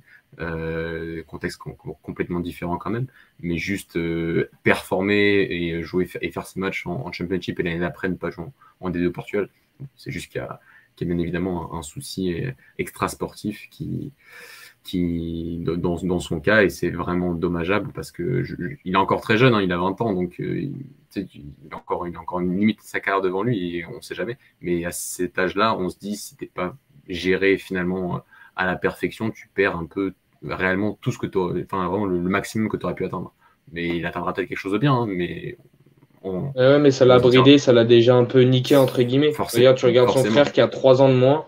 3 ans de moins, tu fais des apparitions en 1 avec le Sporting. Tu as une confiance totale avec Amoling. Quand tu joues, t'es fort. T'es fort, t'es bon en plus quand tu joues. T'as pas. T'as un match, je crois, où Gonzalo il est passé à côté parce que du coup, je regarde un peu plus le Sporting quand il joue. tu, tu le vois beaucoup, tu le, tu le vois fort en fait, et tu te dis que Thomas, il aurait pu clairement prendre le même chemin et qu'il y a un vrai gâchis derrière lui, mais, euh, en vrai, des gâchis, il y en a peut-être d'autres qui arrivent et d'autres qui vont partir. Et le côté mal géré, c'est ce que je vous dis, c'est que là, le problème de fond, il est tellement énorme qu'on s'est tellement fermé les yeux qu'il y a tellement de cas de petits trucs, et je parle même pas au niveau des joueurs, je peux parler même au niveau du staff. Il y a des choix au niveau du staff qui ont été un peu chelous, euh, des gens qui sont pas forcément à leur place. Euh, dans la SAD, il y a plein de choses à refaire. Euh, où va aller le FC Porto? Tu sens que de toute façon, la fin de l'ère Pinto da Costa est, est, très proche. Et, euh, et le pire, c'est que là, on sait qu'il va y avoir un vrai tremblement de terre et on sait qu'il va y avoir beaucoup de difficultés. Mais alors, par la suite, à partir du moment où toute la structure du FC Porto sera plus là et toute la structure qui est là depuis 40 ans, elle sera plus là. Ça veut dire que là, là, on va, on va manger un tremblement de, tremblement de terre sous 3-4 sous l'échelle de Richter. Mais deux, dans 2-3 ans, on va s'en manger un à 9-10. Et ça va être très, très sérieux. Et je pense qu'on va voir le FC Porto. Peut-être même, ça va viser le top 3 et ça va peut-être même galérer parce qu'on va avoir une ou deux années où ça va être très, très compliqué. Sauf si euh, on continue dans, euh, dans la même politique et euh, que Pinto da Costa a tout préparé mais j'ai l'impression qu'il dit qu'il a tout préparé, mais euh, tous les deux ans, on change de cible pour le futur président. Tous les deux ans, on change de politique et de campagne. Tous les, euh, tous les cinq ans, on nous fait des nouvelles promesses qu'on n'a pas, parce qu'on attend encore le nouveau centre euh, d'entraînement du FC Porto qui, le, le, projet, il était là, mais du coup, on n'a toujours pas, on n'a pas de news. On ne sait pas à quoi il va ressembler, on ne sait pas combien il va coûter. On ne sait même pas si le projet en vrai va vraiment être établi. Euh, quand tu vois qu'il y a un flou par rapport à, à ces choses-là qui sont maintenant, on le sait très bien entre nous, qui sont ultra importantes et fondamentales à la construction d'un club et, euh, et, à la suite, quoi, à ce qui vient, comme on a dit, il n'y a plus rien en jeune, il n'y a plus ça. Tu vois, le centre d'entraînement, ça fait partie de ça. Et bah, tu m'étonnes qu'il y a plein d'inquiétudes parce qu'il y a un vrai, vrai laisser-aller de la part de nos dirigeants. Bah, en fait, plein, plein de Comment, comment, bah, moi, un truc tout con, mais comment tu peux laisser tes jeunes joueurs et même euh, l'équipe B jouer dans un stade pareil? Ah, ça, j'allais le dire. Mais pas que, les, pas que la B, hein. les 17, les 19, les... c'est Enfin, euh, c'est. Oh, non, le pire, c'est qu'on n'est pas d'accord. On n'est pas d'accord, c'est qu'on sait même pas sur quel stade jouer, parce qu'on joue sur deux stades des fois. Non, mais le stade, c'est le. Je sais plus lequel, mais celui de la B, euh, non, c'est honteux, frère. Tu, tu fais... Non, mais parce que tu c'est honteux. En plus, vous êtes, une, vous, êtes une, vous êtes, une, équipe physique, vous mettez, la, vous mettez du pressing, vous, vous, cassez les couilles à toutes les équipes parce que euh, on peut pas jouer sur votre terrain. C'est un sergent de patate. C'est horrible. Quoi. Non, je, je, tiens à dire que c'est horrible de jouer en formation à Porto cette année, vraiment. Il y a Louis, il y a deux questions pour toi encore. Et, ouais. euh, pour clôturer un peu tout ça. Ah, parce qu'il y en a qui bossent un demain. Oh, putain, ouais, je suis en train de regarder l'heure. Minuit 15, je veux dire, bon, ça fait deux heures d'émission, c'est l'une des plus grosses émissions qu'on a, qu a fait depuis le début. Mais bon, avant de conclure, Louis, on a deux questions. C'est euh, quid de Romario Barro, qui fait une saison très moyenne à Estoril, et il va revenir, mais c'est quoi la suite pour lui? Et aussi euh, pour euh, Chico Concession, qui euh, c'est quoi la suite pour lui? Est-ce qu'il va être prêté? Est-ce qu'il va être encore remplaçant? Est-ce qu'il va garder une place de titulaire? Qu'est-ce que tu en penses de tout ça? Romario Barro, ça fait partie de tous les cas comme on a parlé. Tu vois, tu peux le mettre un peu dans le même cas que Thomas Esteves, etc. Romario Barro, bah pareil, c'était un des chouchous de Conceição. Faut pas oublier quand il est arrivé de, la Youth League, bah le mec en bout de ces deux matchs, il a été titulaire. Masterclass Nain Rouge, par exemple, tu sens que le mec est grave à l'aise. Euh, c'était sûrement euh, le meilleur joueur de cette équipe-là quand on a gagné la Youth League. Euh, le pauvre, une blessure mal dans sa tête et changement de club et, et, recrutement. Et bref, je pense j'ai très très peu d'espoir pour Mario Barro. Surtout quand tu dis que tu vois sa saison historique. Franchement, euh, j'aimerais vraiment vraiment pas me mettre à sa place parce qu'il avait vraiment tout pour faire une belle carrière. Et j'ai bien l'impression qu'il va revenir à Porto, mais que ça va être le joueur qu'on va reprêter, et puis au bout d'un moment, qu'il va être transféré. Et, un peu perdu. Il y en a plein dans nos formations des joueurs comme ça hein, qu'on voyait très forts et, qui ont été perdus dans les clubs au Portugal et puis après qui se sont exilés. Euh, et euh, quid de Chic ou Chic où en vrai j'ai beaucoup moins d'inquiétude, même si pour moi pendant un moment il a stagné cette saison parce qu'on voyait tout le temps les mêmes choses sur les peu de minutes. Après certes il n'avait pas beaucoup de minutes pour pouvoir montrer toute l'étendue de son talent, on voyait beaucoup la même chose pendant longtemps. Euh, ça m'a un peu rassuré sur les deux, trois derniers mois où tu as senti que euh, ses entrées et qu'il avait gagné énormément sur, au niveau de l'impact physique. Donc je m'inquiète beaucoup moins. Euh, je pense que son père est assez intelligent pour décerner le garçon, son fils et le joueur de foot. Et je pense qu'il pourra très bien le conseiller un joueur de foot, même s'il vient à, partir de Porto. Mais pour Chic, je m'inquiète pas trop. Et je pense que pour la saison prochaine, s'il reste à Porto, et je pense qu'il va rester à Porto, il va tout simplement grappiller plus de minutes et il va avoir une croissance à peu près normale. Pour l'instant, je pense qu'il suit le bon chemin. Ok. Euh, il y a Maître Wen qui nous dit que c'est dommage d'être aussi pessimiste. Un renouveau serait pas fait pour FC Porto. Bien sûr qu'il y aura 2-3 années dans le dur, mais il faut passer par là. 2-3 euh, mhm. années dans le dur, c'est pas normal quand tu t'appelles FC Porto. Je pense qu'une année, c'est bien, mais justement, si tu gères mieux les choses, tu n'as pas besoin de faire 2-3 années dans le dur, à mon sens. Et tu... Exactement. Mais tu vois, ce que, dit, euh, ce que dit ce commentaire, c'est euh, ça reflète ce qui se passe euh, au public Dragon. on a eu une rigueur du côté des supporters. Pour moi, on était le public le plus exigeant du Portugal il y a encore pas très longtemps. C'est-à-dire qu'on on était capable, au bout de trois matchs ou quatre matchs où ça allait pas bien en hiver, de sortir les mouchoirs blancs pour un entraîneur. Je dis pas que c'est bien non plus, mais on était un public super exigeant. Et là, tu vois que les supporters ont une exigence et une rigueur qui est grave à la baisse par rapport aux dernières années. Euh, et donc, à partir de ce moment-là, c'est qu'il n'y a pas eu un lavage de cerveau, mais c'est que pour moi, euh, il y a un vrai problème de fond. Et si à partir de ce moment-là, les, même les supporters changent, c'est qu'il y a un vrai, vrai, vrai problème. Il ne faut pas oublier qu'on est le FC Porto. Moi, en tout cas, depuis que je suis né, j'ai l'habitude de voir mon club champion deux années sur trois. Et je dois, j'ai pas le droit de, enfin, j'ai même pas le droit de penser que j'ai le droit de deux, trois, deux, trois saisons pardon, de transition. C'est pas du tout normal. Le peu de transition qu'on a fait, généralement, on en a fait une et on rebondissait comme des fous après. Donc pour moi, c'est pas normal. Ouais, d'accord. Je pense que tu as tout dit là-dessus. Ouais. Dani, tu as dit un truc Non, je disais qu'une fois. Ouais, bah, j'ai eu 4 ans, mais si tu regardes bien, c'est à partir de ces 4 ans-là que la rigueur des supporters est revenue à la baisse. Et qu'on s'est satisfait de rien à peu près, des fois. Euh, mais euh, par rapport à la question, enfin, euh, c'est dommage d'être pessimiste, c'est ça? Ouais. C'est, en fait, on en, parle des fois avec Louis en off. Euh, c'est pas en fait, c'est même, c'est pas être pessimiste, c'est juste, être réaliste et connaître euh, son club en fait, comme l'a dit Louis. C'est une question aussi de, bah, en fait, de, de, rigueur et de, voilà, comme il a dit, être habitué à gagner. Euh, bah, Louis, voilà, j'ai aucun problème à le dire, a été plus habitué à gagner que moi, par exemple. Mais moi, en tout cas, qu'on m'a toujours transmis, c'est euh, par exemple, bah, les mêmes valeurs peut-être qu'ils ont chez eux, c'est on doit gagner, on doit gagner. quoi qu'il en coûte, faut qu'on, on doit gagner, on, est obligé de gagner. À partir du moment où tu dis qu'il faut passer par là, non, c'est juste que s'il faut passer par là, c'est-à-dire que ça a été mal planifié. Et, que, et c'est 2-3 ans, et de 3 ans, on n'en sait rien. Parce que par exemple, nous, dans notre cas, ça fait plus de 2-3 ans le, titre de Bruno là, j'ai anecdotique parce que si, c'est pas ce titre-là, ça fait déjà allez, 5 ans qu'on est, dans, est dans un calvaire.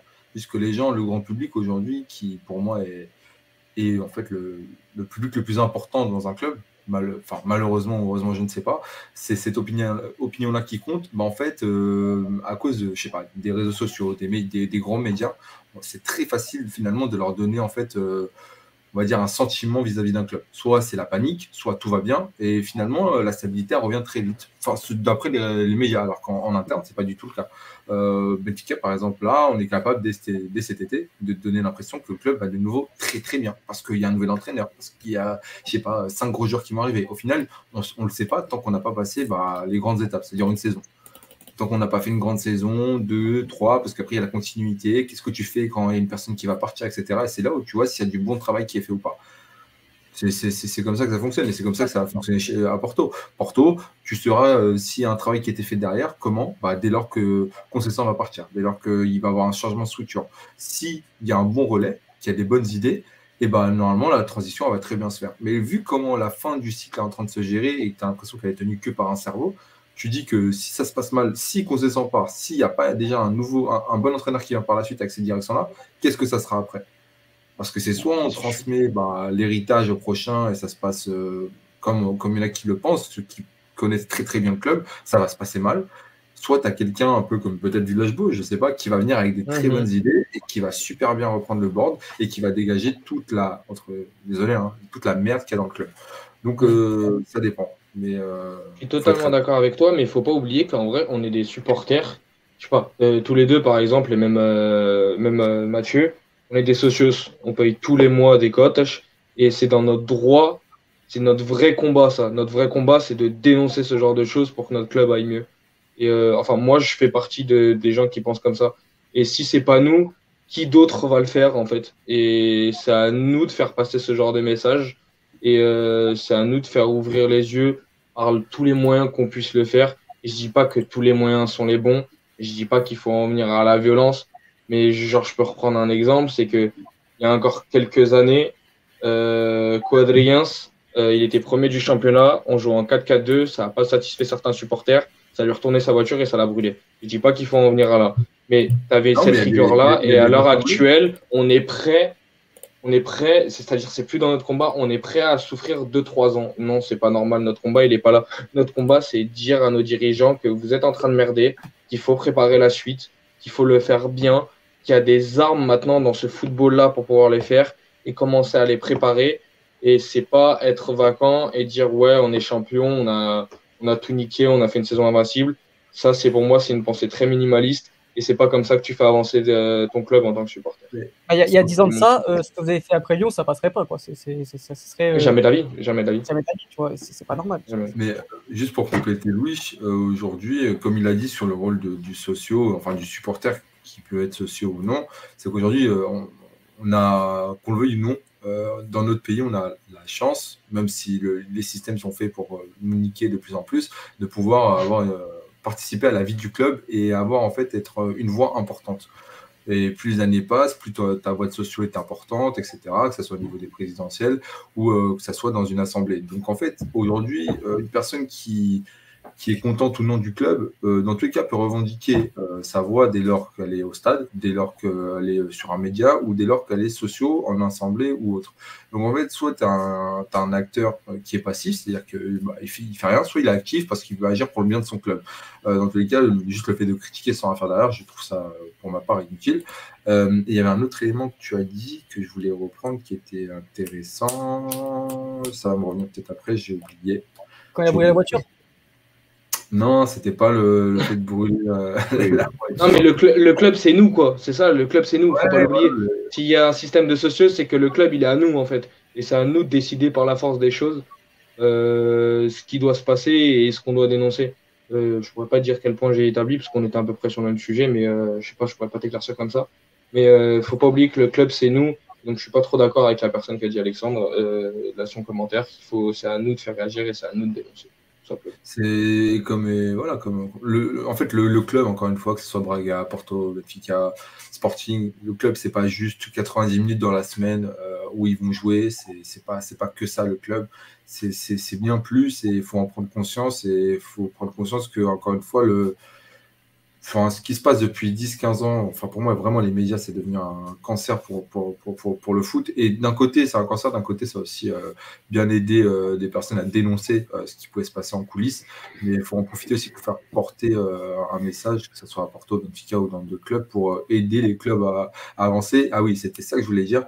Et pas rester dans l'image de on est les meilleurs, on est les plus grands dans, notre pays et on n'apprend pas de ce qui se fait par exemple à l'extérieur ou même des plus petits au niveau national parce qu'il y a des clubs qui travaillent très bien. Il faut prendre exemple de ça et pas juste être en fait euh, Enfin, faut être humble. Je pense qu'il faut être humble parce qu'il y, y, a de quoi apprendre et pas rester sur ce recyclage de, reprendre des gens qui restent, etc. Je reprends un peu l'exemple de Verissimo. Est-ce qu'on le garde au club? Non, on le garde pas au club parce qu'il y a des gens qui méritent de travailler dans la structure, que ce soit en équipe B. Et on ne mérite pas, comme l'entraîneur actuel de l'équipe Benfica, Antonio Olive, d'être juste un nom parce qu'on connaît quelqu'un des pistonnés en poste. Parce qu'il y a six mois, je ne l'ai pas dit parce que je voulais attendre. Et là, je le dis, c'est être pistonné parce qu'il y a des gens qui travaillent très bien au Portugal qui méritent leur place dans, dans chacune de nos structures et qui feraient beaucoup de bien.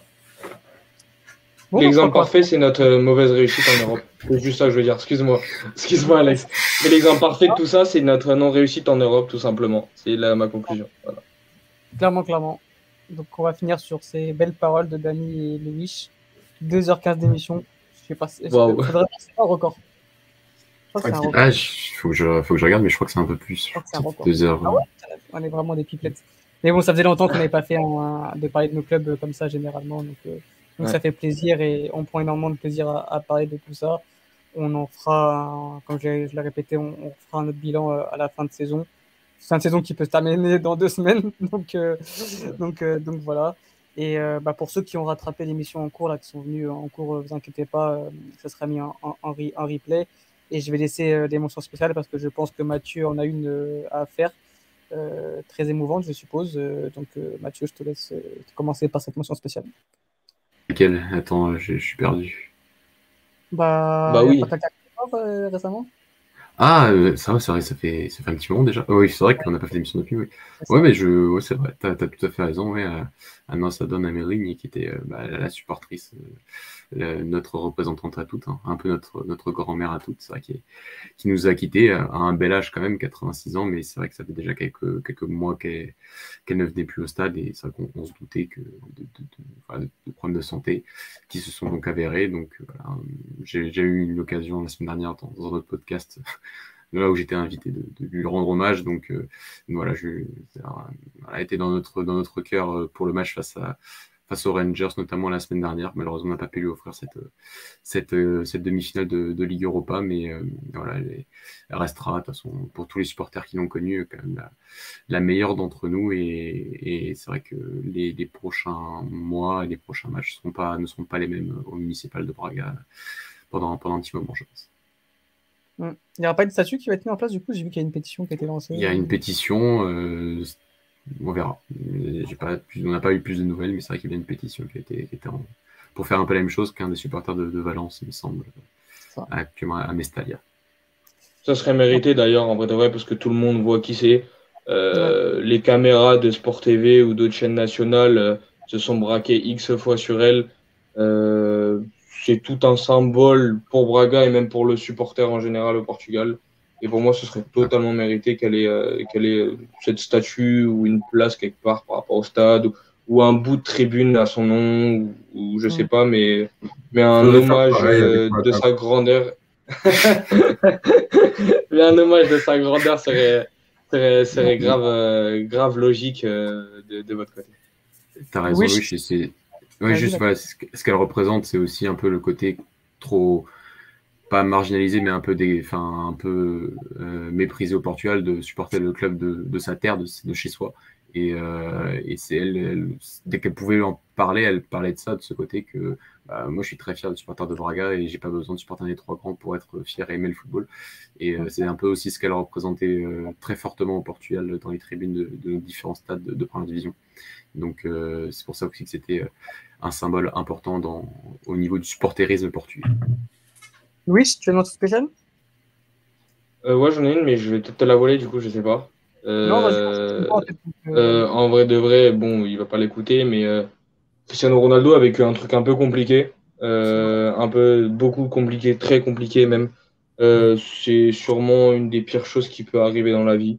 Et donc, tout simplement, c'était pour c'était euh, bah, pour lui accorder une petite pensée euh, durant cette euh, durant cette petite remarque et aussi pas oublier que ça arrive à à plein de à plein de mamans qu'on puisse connaître et que et qu'il faut beaucoup de mental et beaucoup de force à tous ces gens-là parce que ça c'est on parle parce que c'est Cristiano mais ça arrive absolument partout et tout le temps dans le monde et je pense que chacun de nous a des exemples même proches dans notre famille.